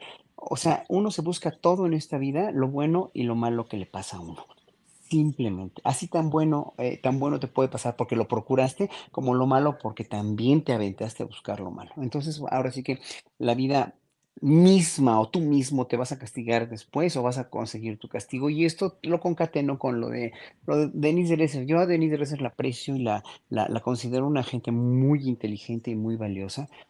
Y antes de este sexenio, lo contestataria que eran los libros que, que hizo El País de Uno, se me hizo un, un, libro muy, muy, de verdad, muy inteligente. Incluso una vez fui a, a, tocar a una de sus presentaciones. Yo la aprecio mucho, no le voy a, no, no, no voy a a negar el, valor que Denise Dresser representaba para mí eh, como una intelectual contestataria, porque yo lo era también, ¿no? Yo lo era. Y nunca, nunca, me, nunca dependí de ningún gobierno para poderlos criticar. Y bueno, eh, siempre fui defensor de la democracia de izquierda, de una democracia de izquierda. Soñábamos como, como, como tantos eh, desde hace 30, 40 años con tener un gobierno de izquierda, que ya lo tenemos. En ese sentido, a mí Denise me parecía una persona de izquierda, sí, de izquierda y, contestataria. Bueno, después de todo lo que está pasando ahora vemos que, que no, que, finalmente eh, no es que no sea de izquierda, es que no está de acuerdo con nada en lo que, eh, de lo que hace el presidente. Y pese a que a ti no, no te pueda gustar, o a ti, Adriana, o a mí, o a cualquiera, algunas cosas que, pueda decir el presidente en las mañaneras. O yo, y yo lo he dicho muchísimas veces, innumerables veces, yo no diría lo mismo de la misma manera que, se va el presidente eh, eh, eh, con, con, los medios, por ejemplo. O sea, ya no le daba tanta importancia. Tiene razón, tiene razón porque los medios lo calumnian, lo injurian, o sea, verdaderamente mienten y mienten y mienten. Y qué bueno que está el quien, quien es quien en las mentiras, etcétera, etcétera. Este, sea el formato que sea, qué bueno que está. Pero es más bueno todavía que exista una conferencia mañana donde el presidente exponga y exponga y exponga y diga y eduque y medite y reflexione históricamente y recapacite. Yo te oí la otra vez decir, que, que, ya la mañanera no se decía tan interesante, lo cual en un momento dado sí, porque repite y repite y repite, pero es una cuestión de programación neurolingüística la que está haciendo López Obrador, para el público, para que, para que el público que va viendo las mañaneras se vaya enterando. ¿Por qué? Porque con una dosis chiquitita de decir que los medios masivos de comunicación han tergiversado la verdad durante años no va a ser suficiente porque lo han hecho constantemente durante 40, 50 o 60 años, ¿no? O más, y lo siguen haciendo en contra de él. Entonces, obviamente, está repitiendo todo eso nada más para refrendar y refrendar y refrendar y refrendar. Así es como aprende un pueblo, así es como esas verdades, lo mismo que dice el que decía, no, eh, cuando una mentira se expone muchas veces acaba siendo verdad. Y él lo que está haciendo es cuando una verdad se expone mucho, mucho, mucho, va formando parte ya de la mentalidad colectiva. Y uno de los grandes logros, creo yo, de, de, López Obrador para este sexenio es precisamente haber politizado a mucha gente del pueblo que era antes total y absolutamente apática. Yo no diría analfabeta políticamente hablando, sino apática, porque nunca, nunca ningún presidente le exponía nada y el, el pueblo, el, el, el gobierno estaba lejísimos del pueblo y siempre hacían lo que se les daba la gana, robaban lo que se les daba la gana y nos veían la cara de idiotas a todos, ¿no? Durante, así crecimos. Ahora, una conferencia mañanera donde el presidente está exponiendo todo. Incluso me acordé mucho de ti, Adriana querida, al día siguiente cuando vino, no me acuerdo qué expuso, ahora sí que, ah, no, cuando le contestó al senador de Estados Unidos, ¿no? Cuando le, le contestó a Graham, este, dije, órale, esto sí rompe paradigmas también, porque, eh, a ver, el presidente con todos los chones del mundo, con toda la valentía y con todo el honor que tiene de ser un líder legítimo de este país, le, o sea, diplomáticamente le contestó a este señor y le puso los puntos sobre las IES. Obviamente eso no lo iban a hacer antes. Entonces, ¿cómo no va a existir una mañanera donde se exponga todo eso? O sea, porque, mira, el problema con la oposición, y ya no voy a hablar nada más de Denis, sino toda la oposición, es que si, si, si reconocen, y, yo, y, y, no, no es el caso de la, de la, de la doctora del SR para nada, ni, ni, ni de nadie en, en específico, sobre, más bien es cosa de los gobernantes. Si tú durante 30 años, 35 años, eh, estuviste involucrado en la política y hoy llegases a reconocer que López Obrador está llevando a cabo de veras un cambio justo y necesario para el país, con todos los defectos que pueda tener. Gersmanero, la, esta, eh, en fin, todo, todo, lo que migración, de, etcétera, que no se ha acabado de solucionar, todos los problemas que siguen existiendo en cuestión del narco, obviamente, en cuestión de todo el crimen organizado, que es gigantesco, la cuestión del tráfico de armas de Estados Unidos, la cuestión del trata de personas, que es terrible y espantosa y el narcotráfico, ¿no? Entonces, bueno, no, no, no se ha acabado de arreglar porque son problemas agregadísimos, que además Estados Unidos es un verdadero, eh, es, es, el, el, el, alma precursora de todo esto, ¿no? Si fuéramos totalmente independientes, que lo que ha ayudado mucho es el Tratado de Libre Comercio y la relación económica que tenemos, si no, obviamente ya nos hubieran invadido, nos hubieran, nos hubieran acabado, eh, literal, ¿no? Pero, este, si toda esta gente que gobernó México desde hace 30 años o 35 años reconociera que López Obrador está emprendiendo un cambio justo, con sus ajustes que tiene que haber, obviamente porque nadie es perfecto y porque un sistema, acabar con un sistema tan corrompido en los mandos medios y en los mandos bajos no se va a acabar, bueno, pero si él reconociera que precisamente, si ellos, cualquiera de los expresidentes reconociese que López Obrador está haciendo las cosas bien o, o en, en, encauzándolas bien, y se pusiera a criticar constructivamente, ahora sí incluyo a Denis Dressel y a todos los que los detractores de los periódicos y de los de, de los medios, pero si reconocieran ellos, los exgobernantes, que algo está haciendo bien, que algo sí está funcionando, pues sería verdaderamente reconocer que tu vida tu pobre vida no ha servido para nada. ¿Por qué? Porque tú fuiste presidente de un país por seis años, o tú fuiste secretario de gobernación, secretario de Hacienda, y lo que hiciste fue hundir a un país en uno de los, de, de, de, los episodios más tristes de su historia, que fue el neoliberalismo y la, exacerbación de la corrupción, de la pobreza, etcétera, etcétera. Pues qué, qué vergüenza. O sea, que, imagínate que, que, Fox va a reconocer que su pobre pusilánime vida no ha servido para nada, ¿no? Terrible. O el Peña Nieto, cualquiera de ellos, ¿no? O sea, vean, o sea, no van a reconocer que, que, que, que, que AMLO está haciendo bastantes cosas muy buenas por y para el pueblo y está presentando un cambio de paradigma, un cambio de timón verdaderamente ejemplar en este país, cosa que ellos nunca hicieron. Gracias, Horacio. Poncho Gutiérrez, ¿cómo ves este tema? Eh, la solución para pues quitar o eliminar la polarización es cancelar las mañaneras. Mira, es el discurso que siempre escucho en muchos opositores, en esta ocasión es Denise Dresser, que me parece que la, la analista Denise Dresser que vemos en televisión es distinta a la que vemos en Twitter Y la gente debería ver a Denise Dresser versión Twitter, porque no puede alguien, en este caso ella, decir, estoy preocupadísima por la polarización, estoy preocupadísima por los discursos de odio, estoy preocupadísima por la división del país. Sí, Denise, nada más que solo te preocupa cuando es de un polo al otro, porque cuando es al final, la polarización requiere de dos polos, es como una relación tóxica. Una relación tóxica no puede existir con una persona tóxica y la otra desintoxicada, no, son dos tóxicos. Y cuando estás realmente genuinamente en contra de la división, tienes que hablar de los dos lados.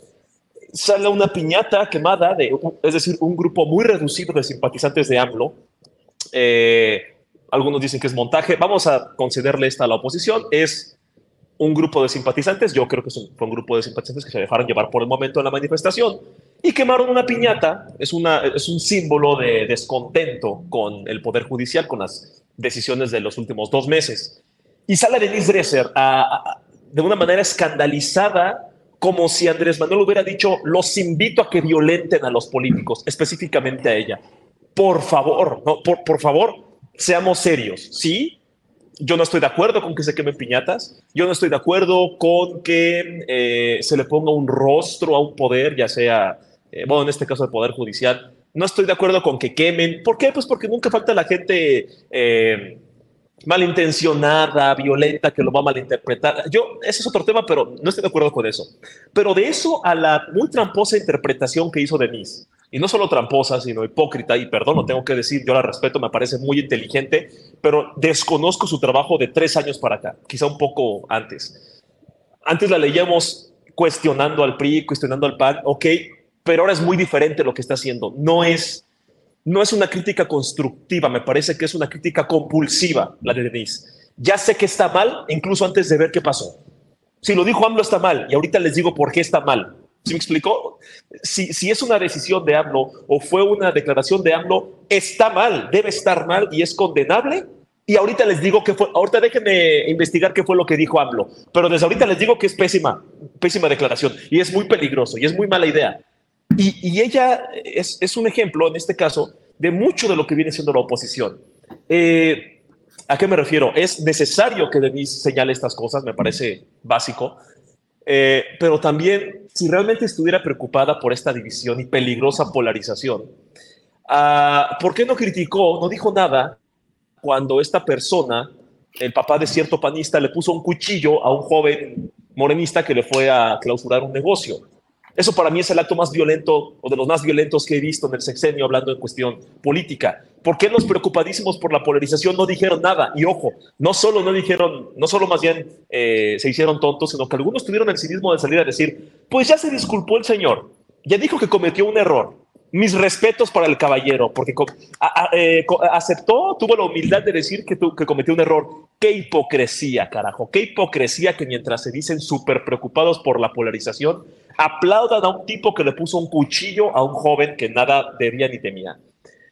Y esta, esta gente digo, ok, no quiero caer yo en la falacia ad hominem de juzgar al argumentador en lugar del argumento, pero la verdad es que cuando tienes un monopolio de la opinión diciendo que absolutamente toda la culpa es del presidente, todo lo que pasa es culpa del presidente. Y de sus estúpidos seguidores, según esta narrativa de muchos de ellos, lo dicen como, ah, Andrés Manuel es el ente todopoderoso. Todo puede ser culpa del presidente con un poquito de creatividad, según ellos, y, los, y tratan a, los simpatizantes de AMLO como personas sin criterio, como manipulables, como una masa de gremlins, como minions que no piensan que lo que les diga AMLO lo van a hacer. Perdón, a mí eso me parece, habría que ver eh, eh, qué concepto tienen ellos de los simpatizantes de AMLO. A mí me parece que hasta hay tintes clasistas en ese tipo de interpretaciones, porque AMLO dice primero los pobres y salen estos a decir, sí, pero ya volvió a engañar a sus simpatizantes, como si la gente no tuviera sentido común, como si la gente no tuviera criterio, como si la gente no hubiese sufrido décadas de desigualdad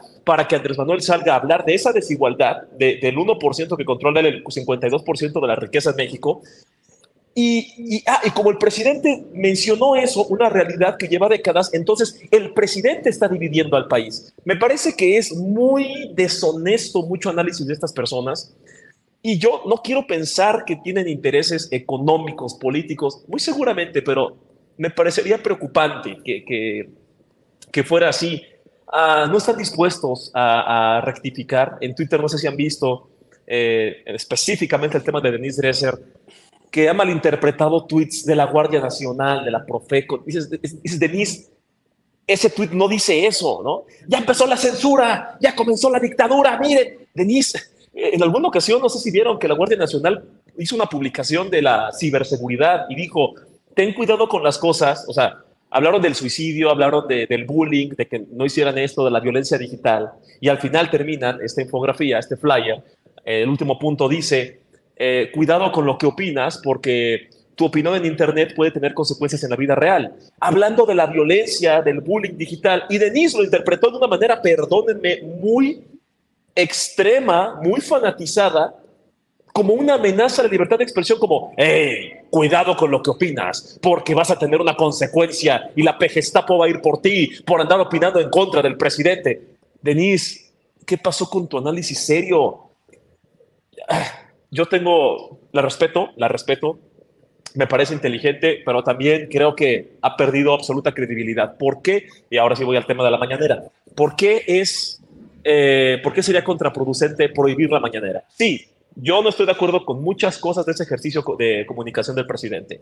Como decía Horacio, me parece que se desgasta hablando de muchos medios de comunicación. No me gusta que, que cuando alguien le cuestiona algo de los periodistas, eh, algo muy válido, Andrés Manuel luego, luego diga, a ver, pero ¿de qué medio viene? No me gusta, no me gusta que haga eso. Primero se responde y luego quizá hablas del tema de los medios de comunicación hay muchas cosas que no me gustan. De repente te explica el fiscal qué es la, retipificación de un delito. Ah, muy interesante. Luego AMLO te dice eh, de dónde viene la palabra FIFI, luego te dice eh, la época republicana, te habla de las leyes de, reforma, te habla de muchos temas interesantes, te habla de políticos, de cosas, cuando dice, esto es para los jóvenes y no tan jóvenes como yo, pero, pero nos informamos. Pero al mismo tiempo, pues no me gusta que ponga a Don Gato y su pandilla, o no me gusta que ponga el chicoche. O sea, hay cosas que nos gustan y no nos gustan y está muy bien y es válido. Pero de eso a quitarle el único espacio en el que el presidente puede decir, oigan, se la prolongaron diciendo que el vagón del AIFA es un simulador con pantallas verdes. No, o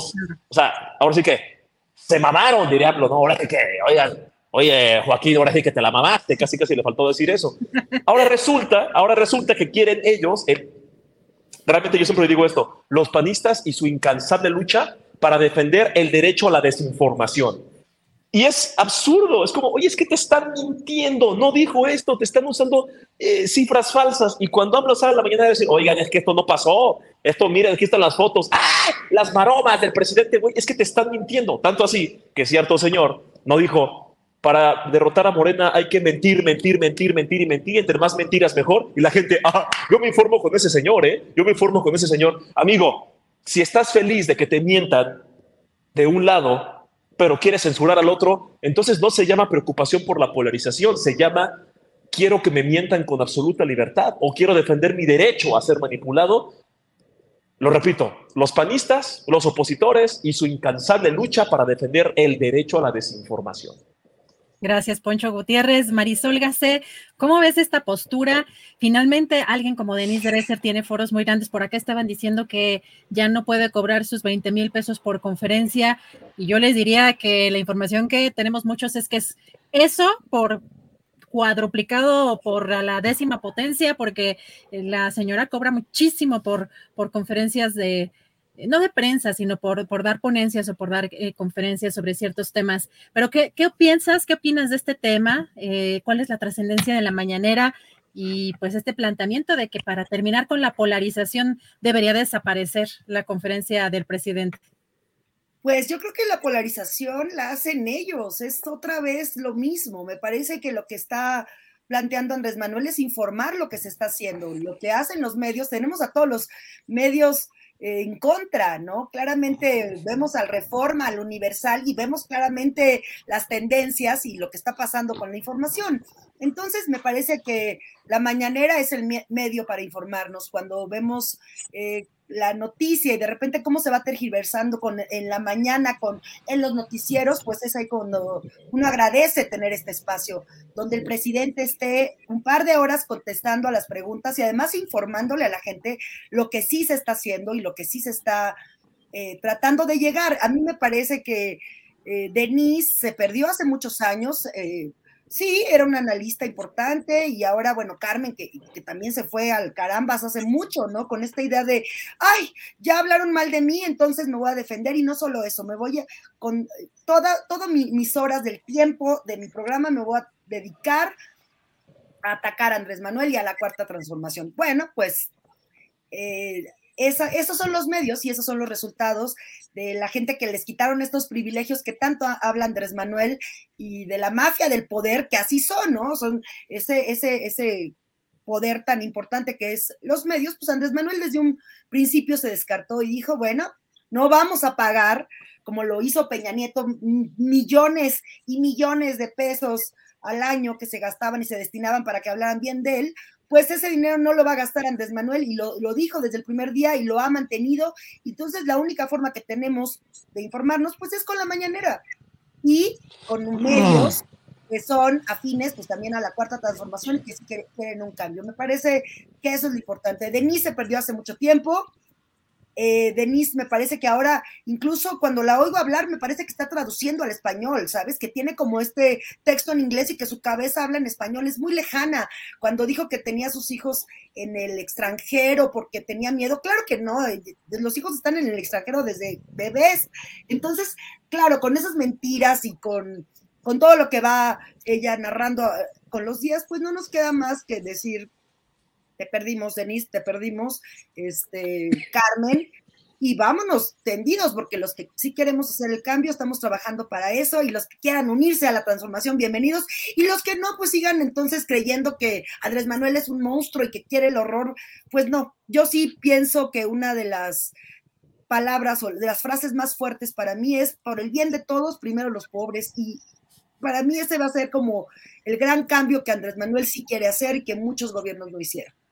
Gracias, Marisol. Horacio Franco, bueno, pues en estos días también hemos estado viendo eh, pues un tema que parece que ya estaba anunciado, ¿no? Que es el, pues la, salida de Lorenzo Córdoba del Instituto Nacional Electoral y que horas después lo anuncia Latinos ya como parte de sus filas de opinantes en este medio, que ya está comprobado, está demostrado eh, por diversos reportajes, entre ellos el de Arturo Rodríguez de Proceso y Álvaro Delgado. El propio presidente también ha señalado los vínculos que tiene con eh, Roberto Madrazo, el priista, y a través de empresas de, eh, pues también de su hijo y de otros familiares. ¿Cómo, cómo ves esta, pues, el que se dio a conocer esta información? Incluso el propio Lorenzo Córdoba lo anuncia con bombo y platillo, pero eh, también alguien como Loret de Mola, eh, pues anunciando esta, esta incorporación a latinos. ¿Cómo ves esto, Horacio?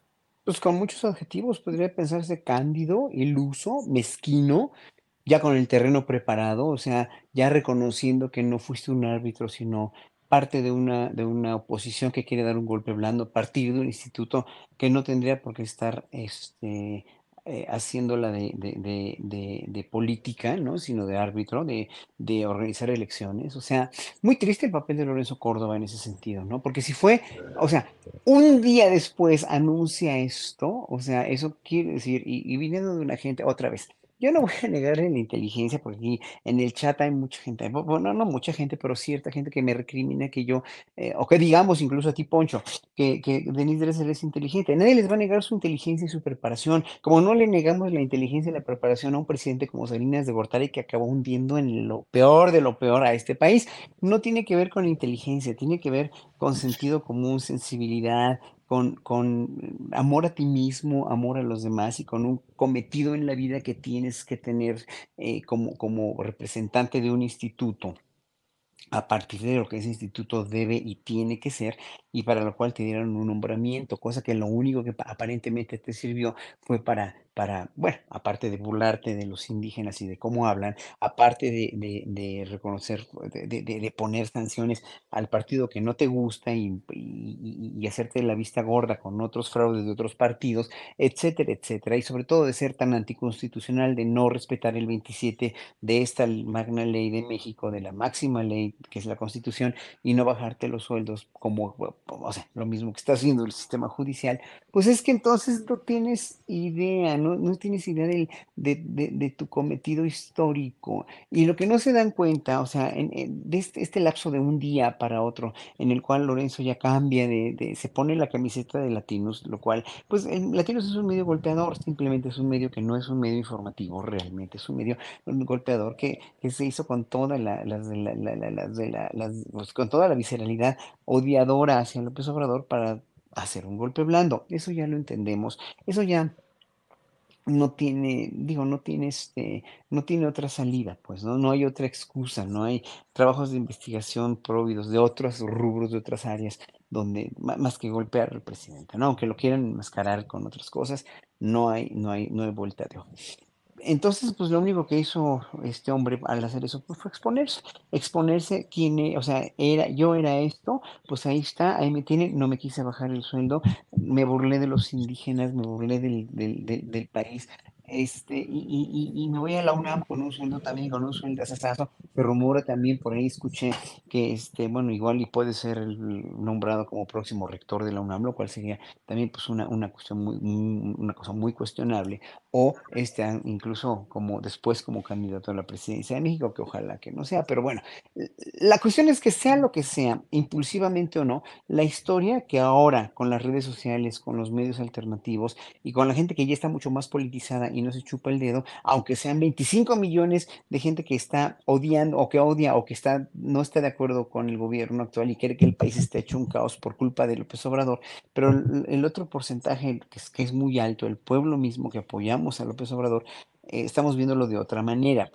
O sea, eh, el no reconocer los logros que se han hecho sí es verdaderamente, eh, es muy mezquino, pues, ¿no? Pero obviamente la historia va a juzgar o ya juzgó a Murayama, a Córdoba y a Edmundo Jacobo, pues como de veras como gente que no, ya no voy a decir traidores a la patria, ya no voy a decir, no, sino simplemente como gente que no cumplió un cometido justo en la vida y que fue realmente muy triste su paso por el INE porque pues si nosotros consideramos toda la lana que se llevaron de finiquito y la lana que ganaron durante su, su, este, su estancia en el INE, pues el dinero no vale nada en comparación con tu prestigio, con tu reputación y, y, y en verdad yo creo que yo creo que ni ellos están contentos con, con, con tal vez con el dinero sí, y si, si lo único que quieren, eh, que los hace felices es el dinero, pues allá ellos. Pero yo como, como líder de uno, como cabeza de un instituto electoral con tantos años y con tanta organización de elecciones, este, salgo como, como salió él, pues a mí me daría, pues no sé, una gran depresión. Por lo menos, o mucha vergüenza, ¿no? Que la historia me haya condenado así, ¿no? O como cualquiera de los expresidentes anteriores o de los secretarios de Hacienda, los, de, los que nos hundieron en la mierda durante tantos años. Gracias, Horacio. Poncho Gutiérrez, bueno, hasta Lorenzo Córdoba hizo su gira de despedida, eh, reuniéndose con alguien como Almagro, eh, secretario general de la OEA, ahora que además están pidiendo congresistas de Estados Unidos que se investigue por diversos temas, pero entre otros por pactos de impunidad, por el tema eh, de Bolivia, del golpe a Bolivia. Pues, ¿cómo ves tú esta incorporación de Lorenzo Córdoba Latinos? Pues mira, eh, yo llegué incluso hace un par de años, yo decía, eh, no, a ver, miren, Ciro Murayama es el que está saliendo y diciendo, ah, en mi libro, en mi libro Los peligros de la izquierda, populista de López, hablo sobre la importancia del arbitraje imparcial, ¿no? Así decía casi casi Ciro Murayama. Eh, les juro por mi, por mi imparcialidad que la izquierda de López es peligrosa, ¿no? Nada imparcial. Yo me burlaba, yo decía, es que, miren, por lo menos Lorenzo Córdoba se ve que le cuesta y que se modera. Incluso, incluso yo, digo, no es que lo defendiera, pero, pero cuando veía que, eh, eh, que lo atacaban en exceso, yo decía, a ver, o sea, sí, sí, sí, es, es obvio que trae un sesgo, pero tampoco es como este super Marco Cortés metido en el INE, ¿no? Oye, pero en los últimos tres meses, ¿qué te pasó, Lorenzo? Ya para que superara a, a, a Ciro Murayama, híjole, las caras que le hizo Julieta Ramírez, ¿no? Que dices, oye, ya te vas a ir y la gente te está diciendo que, que te burlas de la gente, sacaron tu audio burlándote de los pueblos originarios y a salir así, mm, uh, ah, haciendo tus caras, oye, déjate ayudar poquito. Y no conforme con esto, sale diciendo que no, que no está sesgado y que no, y que no, y que los chairos. Y, y al día siguiente, no se esperó ni 24 horas después de su gira del adiós, y anuncia que se va al medio más imparcial del mundo, Latinus. eh, es una falta de respeto para la gente que salió a defender al INE, a defender al INE. Más bien, es una falta de respeto para la gente que salió convencida de que estaba defendiendo la democracia. Es una falta de respeto porque incluso yo les dije, a ver, más allá de, de los discursos clasistas y racistas que llegamos a escuchar en esa marcha, había gente bien intencionada que, que, es que yo no quiero convertirnos en la dictadura. Ok, amigo, te engañaron, te manipularon.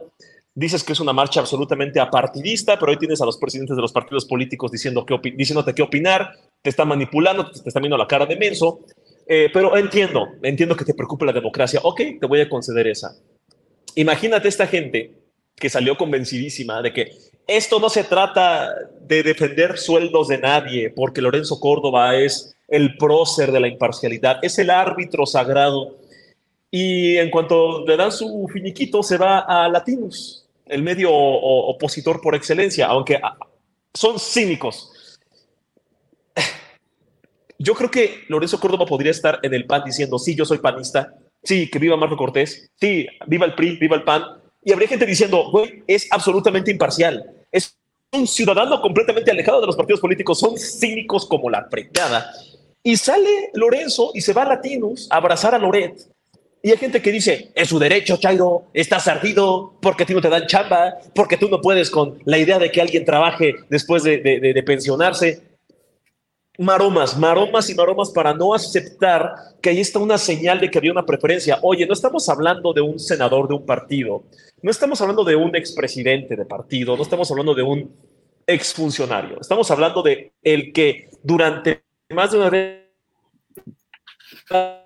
juró que era imparcial y se fue en, una, en un baño de controversias asegurando que sí era imparcial y dice, oigan, pues este finiquito, ahí nos vemos Julieta, ¿no?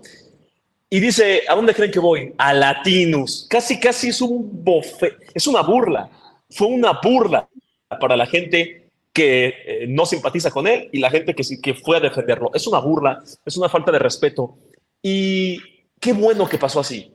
De verdad, qué bueno. Claro. Así porque yo creo que a la siguiente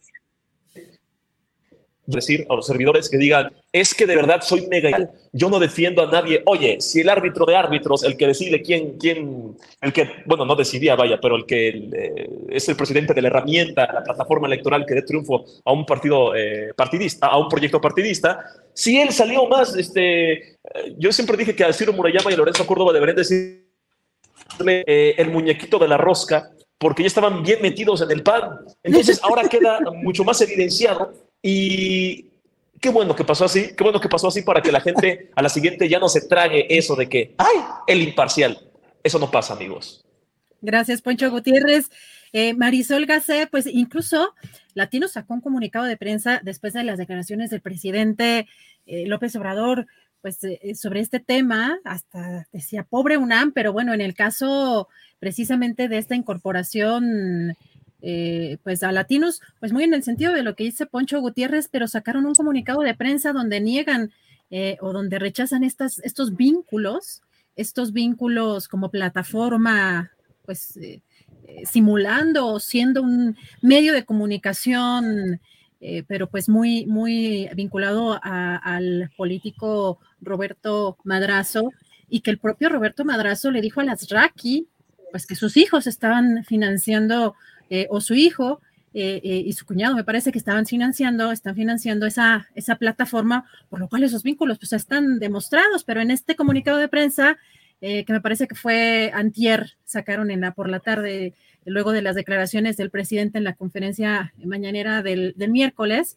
pues que estaba, que era un atentado a la libertad de expresión, y pues también ahí la verdad es que impacta mucho con qué facilidad eh, también de pronto utilizan, uno, el tema de violencia de género y también en el caso de, eh, pues, una, un ataque a la libertad de expresión cuando, pues, siguen publicando a diestra y siniestra y, actuando, eh, pues, también incluso políticamente, como me parece que es en este caso, pero ¿cómo tú, cómo ves todo esto que está sucediendo con el ex árbitro, el expresidente del Instituto Nacional Electoral? Pues me parece que es muy congruente con él. Yo creo que eh, Lorenzo Córdoba demostró estar en la derecha y ahorita hay que ver quién está detrás de Latinus, como lo acabas de decir muy bien, está Roberto Madrazo, que además es el máximo rival de Andrés Manuel desde Tabasco, está Patricia Olamendi, en fin, o sea, ¿quién, eh, de quién, quién está detrás?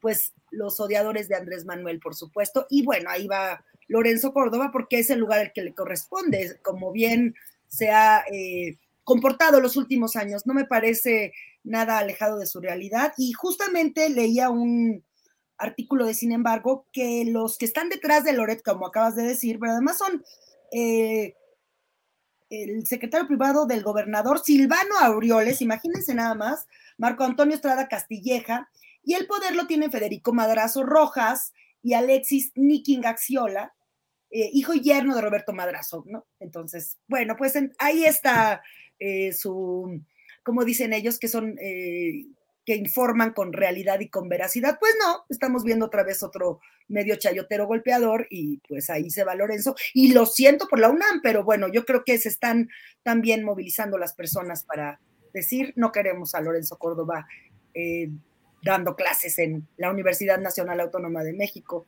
en absoluto.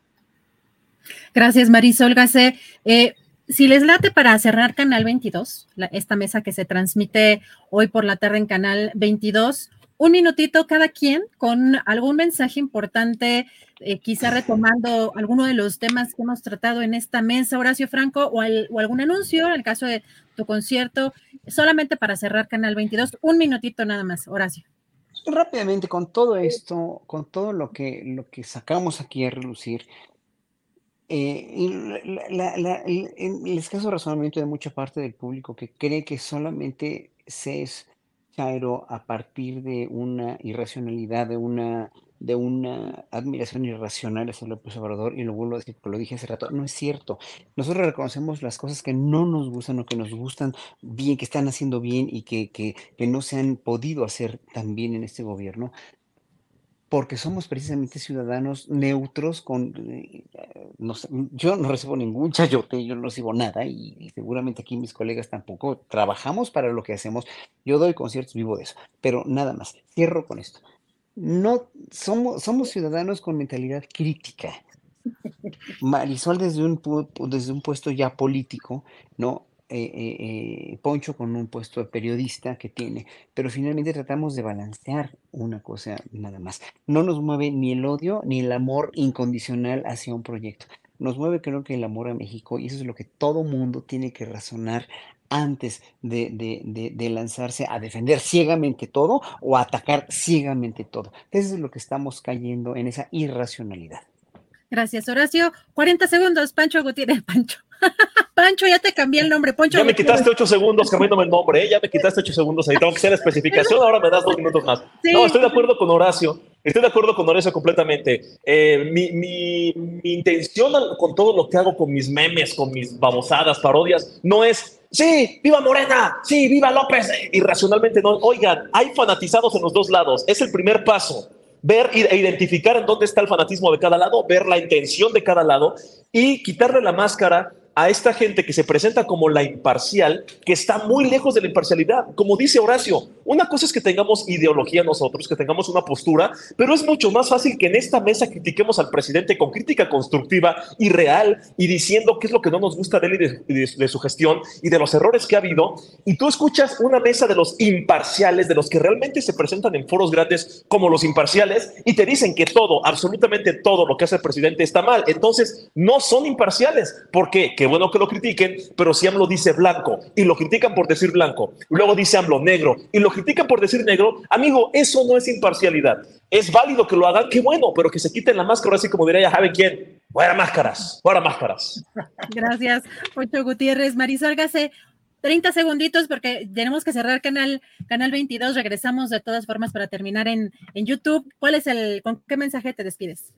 Pues decirles a todas las personas que quieran una transformación y una revolución de conciencias que aquí estamos trabajando, que eh, dialoguemos, estamos en las redes, estamos abiertos a la discusión. Ahorita eh, veía un mensaje que otra vez están con lo de la medicina con los niños y las niñas con cáncer. Eh, los invito a reflexionar, a investigar sobre ese tema, que es básicamente la farmacéutica no quiere pagar sanciones que le ha puesto el gobierno y entonces retienen las medicinas. Investíguenlo, por favor. Es importante porque también ahorita está pasando justo con las medicinas psiquiátricas, con el Ritalin, que es una medicina especial para el TDAH, para los niños y niñas y para la gente, también para adultos. Pero es eso, hay impuestos y hay toda una mafia asquerosa de las farmacéuticas y hay que investigarlo y mandarles un abrazo y un saludo a todos los de Canal 22.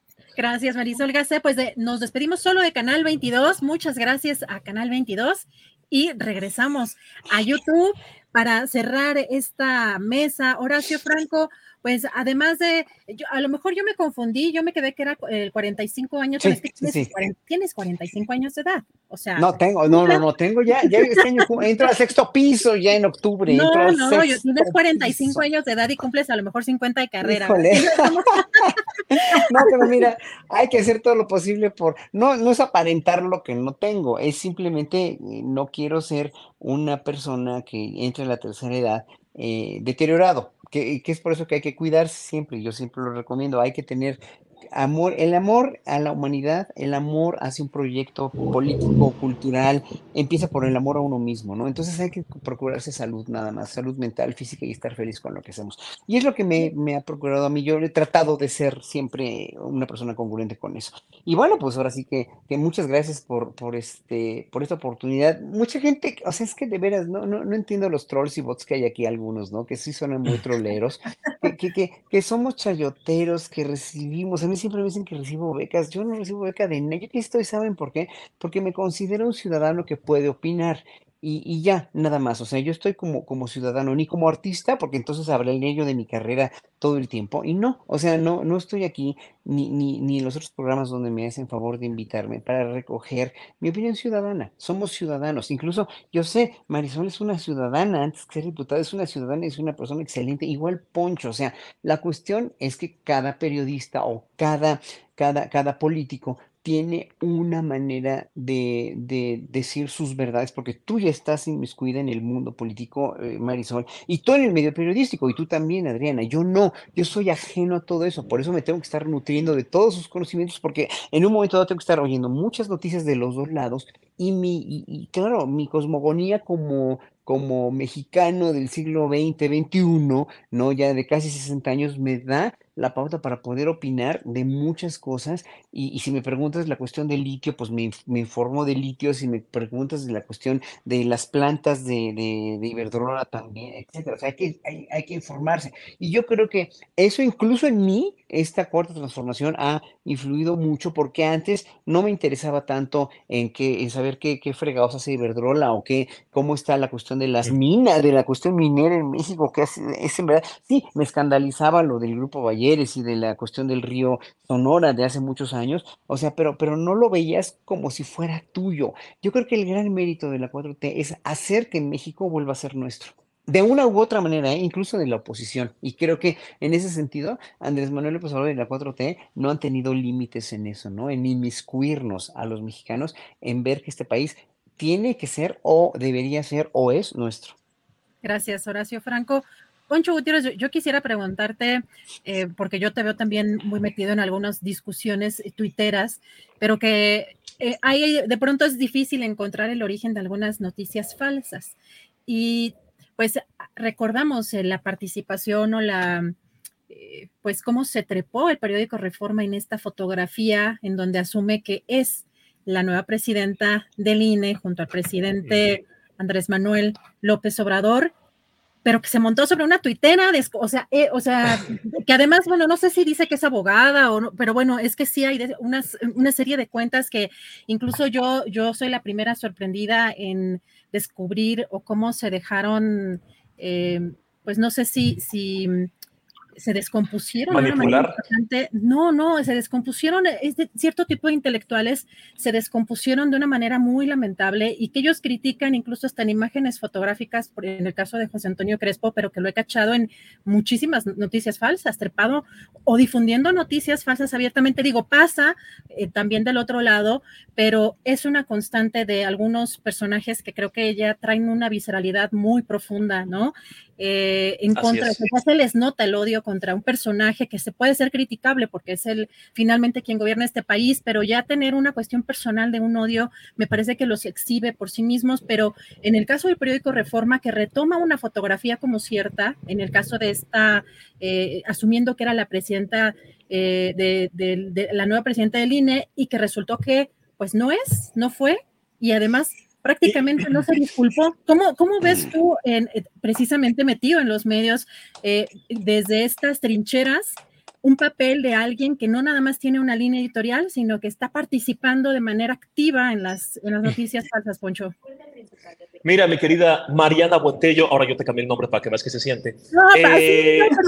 pero por ahí sí me dicen, sabes que cuando en mi, en mi, lado malo me dicen Adriana Gómez del Campo y ese sí duele. Así Ay, no, no, no, yo jamás, yo jamás me voy a llevar así contigo, ¿eh? porque esa es toda una denuncia me puede costar. Sí, no, El nombre de Mariana, no, cámbiamelo por el que quieras. Este, uf, a, a, a, pensaremos en otro nombre, pero discúlpame, discúlpame por, por hacer esas comparaciones, perdóname. Eh, ahora sí, ya después de mi venganza, eh, a ver, no, no solo, y, y eso es muy importante lo que dices, estos medios de comunicación no solo se basaron en un tuit que resultó ser falso, no, mi querida Adriana, se basaron en un tuit que eh, había sido comprobado del mismo hilo del tuit, que era falsa la foto. Es decir, esta persona, de, eh, eh, esta tuitera derechaira genérica, como las muchas que hay, pone una foto, pues dice López que no conocía a Guadalupe Tadei. Aquí están los otros datos de López, yo tengo la foto. Y una persona, un, un familiar de, los Tadei le dice, oye, esa no es Guadalupe, es mi esposa, por favor, no desinformes. A mí no me reclame, reclámale a Google. Saludos, un abrazo. Te están diciendo que es falso y te vale y lo sigues compartiendo. El tema es este. Eh, como tú decías, en los dos lados se cuecen habas. Claro que hay fake news en contra de la oposición y claro que hay fake news en contra del gobierno. Específicamente, mira, ni siquiera voy a caer en esta trampa de el gobierno de la oposición. No, el gobierno también son los partidos de oposición y los poderes fácticos, económicos, mediáticos.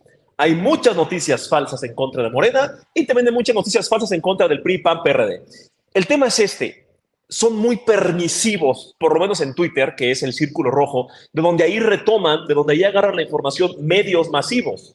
Son muy permisivos, hasta recompensan mentir. Ahí está un ejemplo.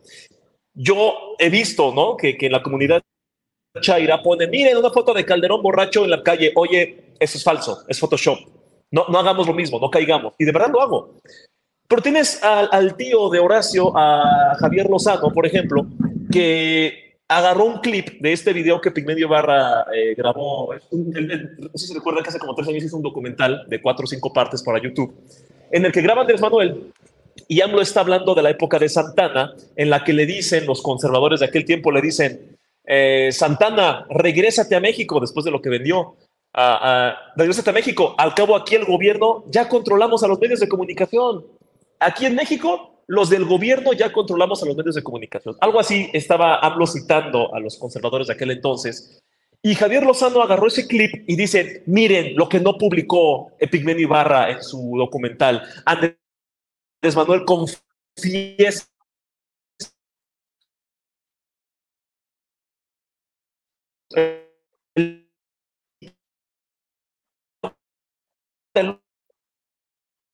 Se nos, ay, perdón, se, se nos está yendo a ver, la a ver, ahí me con- A ver. ¿Ahí me escuchan? es traicionero. A ver, creo que ya. A ver, habla. Ah, ¿Se cortó? Tantito, pero ya está Basta, bien. López. López me censuró. Se les dijo, Chairos, la dictadura de López. me- les digo, bueno, ¿en, en qué parte me quedé? Este, ¿En qué parte? A ver, te- te- en el documental de Pigmenio. Ah, el documental de Pigmenio. El tío de Horacio, Javier Lozano, agarró un pedacito de ese documental de Pigmenio Barra en el que, eh, que subieron a YouTube y, y agarró un pedacito en el que AMLO está hablando de Santana, de que cuando los conservadores le dijeron a Santana, después de que vendió medio país, que le dicen, oye, regrésate a México. Al cabo el gobierno, aquí los del gobierno ya controlamos los medios de comunicación. Pues nuestro muy eh, objetivo y con mucha seriedad, amigo Javier Rosano, agarró ese pedacito del video y dicen, miren este video eh, eh, que, que Ibarra quitó de su documental porque López no se dio cuenta de que estaban grabando. Aquí López confiesa que su gobierno ya controla los medios de comunicación. Mentira tras mentira tras mentira. Y le dijeron, oye, estás mintiendo baja ese video, estás descontextualizando de manera muy malintencionada. ¿Creen que lo bajó? ¿Creen que lo bajó este prócer de la verdad? No, lo fijó en su Twitter y lo retomaron medios de comunicación. Ahí es cuando uno dice, perdón, no quiero ser Chairo, pero es que también tú, no mames. O sea, estás haciendo una cosa bien deshonesta y yo, perdón, por amor al periodismo digo, es que eso se tiene que aclarar. Y más cuando tienes un proyecto nuevo, un cambio de régimen, de lo que tú quieras no se puede ensuciar así la conversación. Y esta misma gente es la que sale a las mesas, ¿no? En, programas nacionales, salen rompiéndose, eh, rasgándose las vestiduras. Es que López ha mentido y todos los días tergiversa y basta de la polarización y la división de López. Y casi lloran y dicen, no mames, güey, entra a tu Twitter y tú eres el que está insultando todo el día a la gente.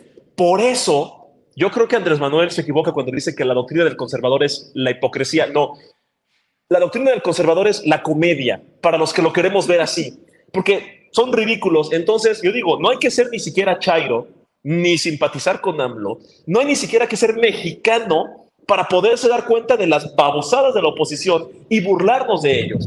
Entonces, cuando, eh, cuando vemos este tipo de tergiversaciones, ¿qué más podemos hacer?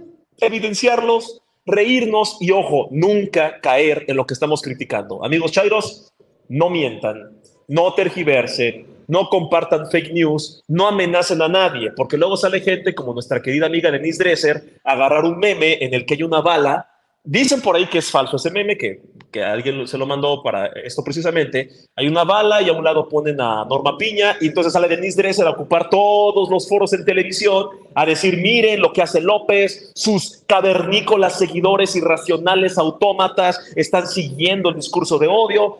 Hay que preocupación. Amigos, no hagan eso, no le den material a estas personas, compórtense bien, no mientan, no hagan lo mismo que ellos, porque como que estas personas de la oposición aún no se dan cuenta de que ya existen las redes sociales. Es como, amigo, quizá al mentir, pues alimentas a, tu, a, tu, a tus fans, a tu base de seguidores más loquita. Pues igual y sí te aplauden.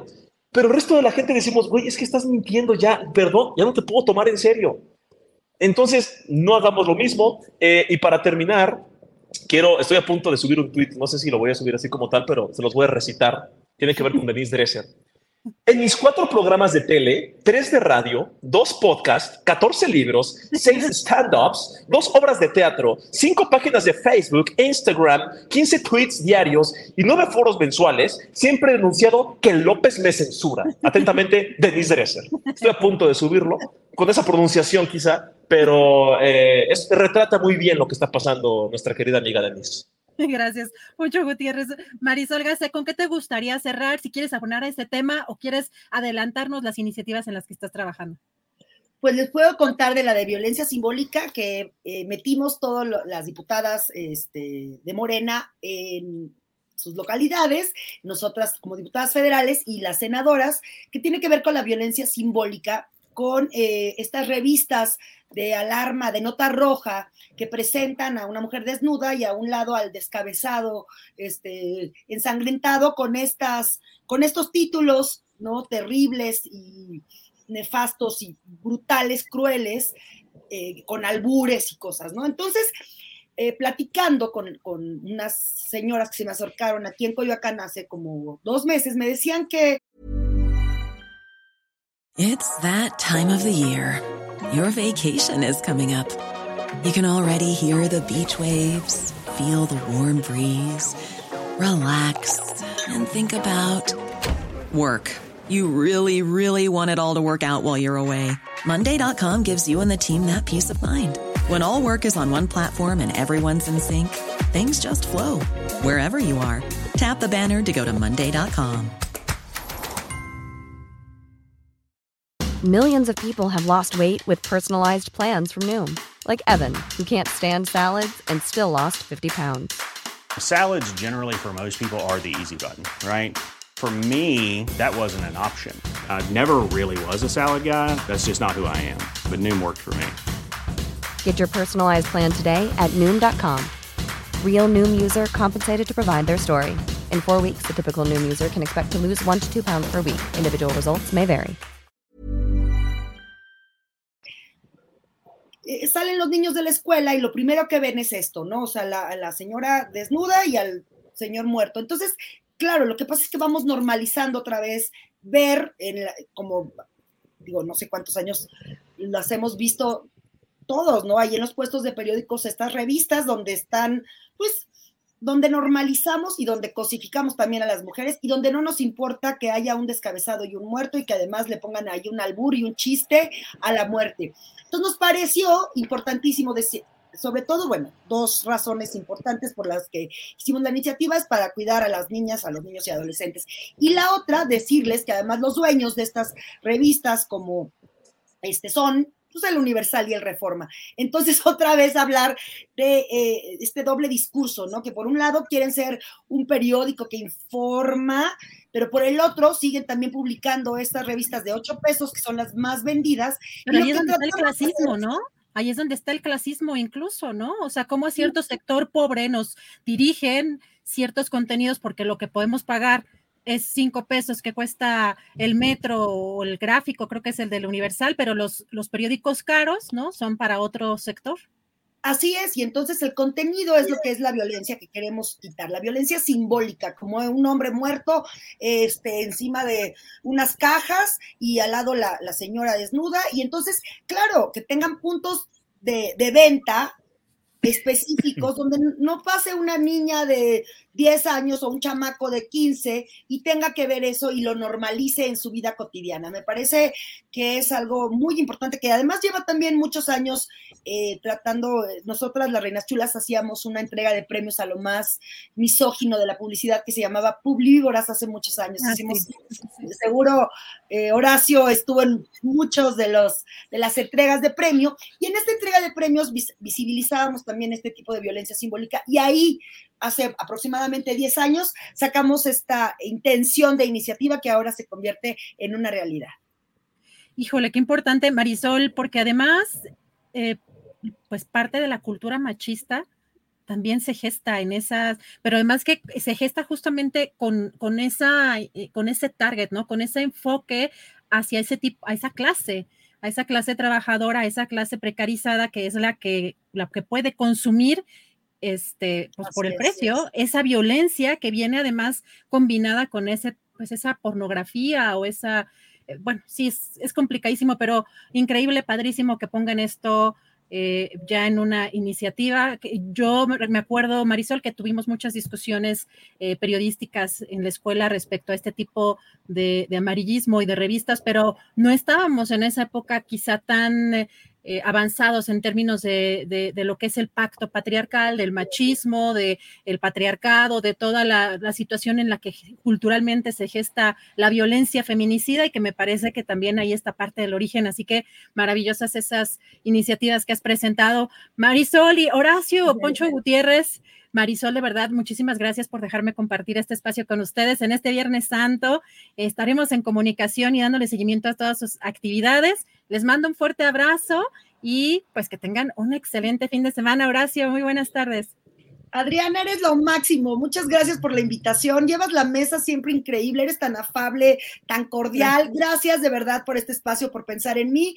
Poncho, te mando un beso. Eres muy divertido. Ojalá que nunca, nunca, nunca, nunca se te quite ese humor tan maravilloso que nos hace reír a todos los que te seguimos. Te abrazo con mucho cariño. Mi querido Horacio, nos vemos el miércoles en tu festival. Micrófono, Horacio, micrófono. Va a ser un pachangón, mi querido Horacio, de aquellos. Así que, bueno, Así vamos es, a así es. Y los Muchas abrazo gracias. mucho y a toda la banda de la Mesa del Más Allá, a mi adorado Fernando Rivera Calderón, a Ana Francis Moria, a mi Julio Astillero, mandarles miles de abrazos y besos. Gracias, Marisol, Horacio Franco, Poncho Gutiérrez, muchas gracias. Nos vemos, muchas gracias. Abrazos a todos. Gracias. Abrazos a todos. Muchas gracias a los de la mesa del más allá en este viernes, Viernes Santo, viernes 7 de abril. Cerramos, nos tardamos un poquito más, pero vale la pena, la verdad, muy rico platicar con ellos. Pues llegamos al final de esta, de esta emisión de este viernes. De verdad, muchísimas gracias por acompañarnos. Recuerden darle like. Eh, hoy no hay videocharla porque Julio está descansando. Todavía el fin de semana. El lunes ya regresa por acá al programa de una a tres. Mientras tanto, descansen mucho, protéjanse del sol, pero salgan a pasear. Está muy rica la ciudad. Así que hay muchas cosas que hacer en lo cultural, en lo artístico, simplemente salir a caminar ya sin tanta gente. La verdad es que es también muy rico por acá en la Ciudad de México o en las ciudades en las que se encuentren también, eh, pues importante pasar tiempo con la familia. Y ya huele la sopita, ahora sí, ya huele la sopita. Que tengan muy buena tarde, buen fin de semana y nos vemos por acá el lunes.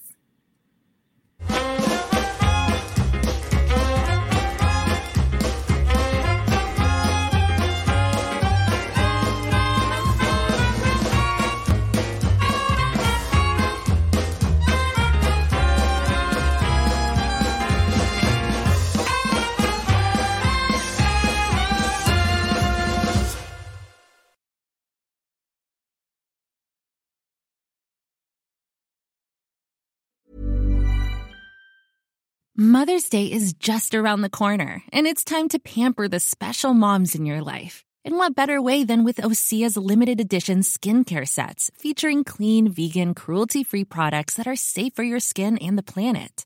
Osea is a women founded, women led brand that's been making seaweed infused products for nearly 30 years. This Mother's Day, Osea has two limited edition sets, perfect for gifting or keeping for yourself. Their Golden Glow body set includes three clinically proven bestsellers for silky, smooth, glowing skin, while the Glow and Go facial set has everything she needs to achieve spa level results at home. They're so beautiful, you can skip the wrapping. For a limited time, you can save up to $48 on Osea sets, plus get free shipping. That's Mother's Day made easy. Pamper the moms in your life and get 10% off your first order site wide with code MOM at OseaMalibu.com. That's O S E A Malibu.com code MOM.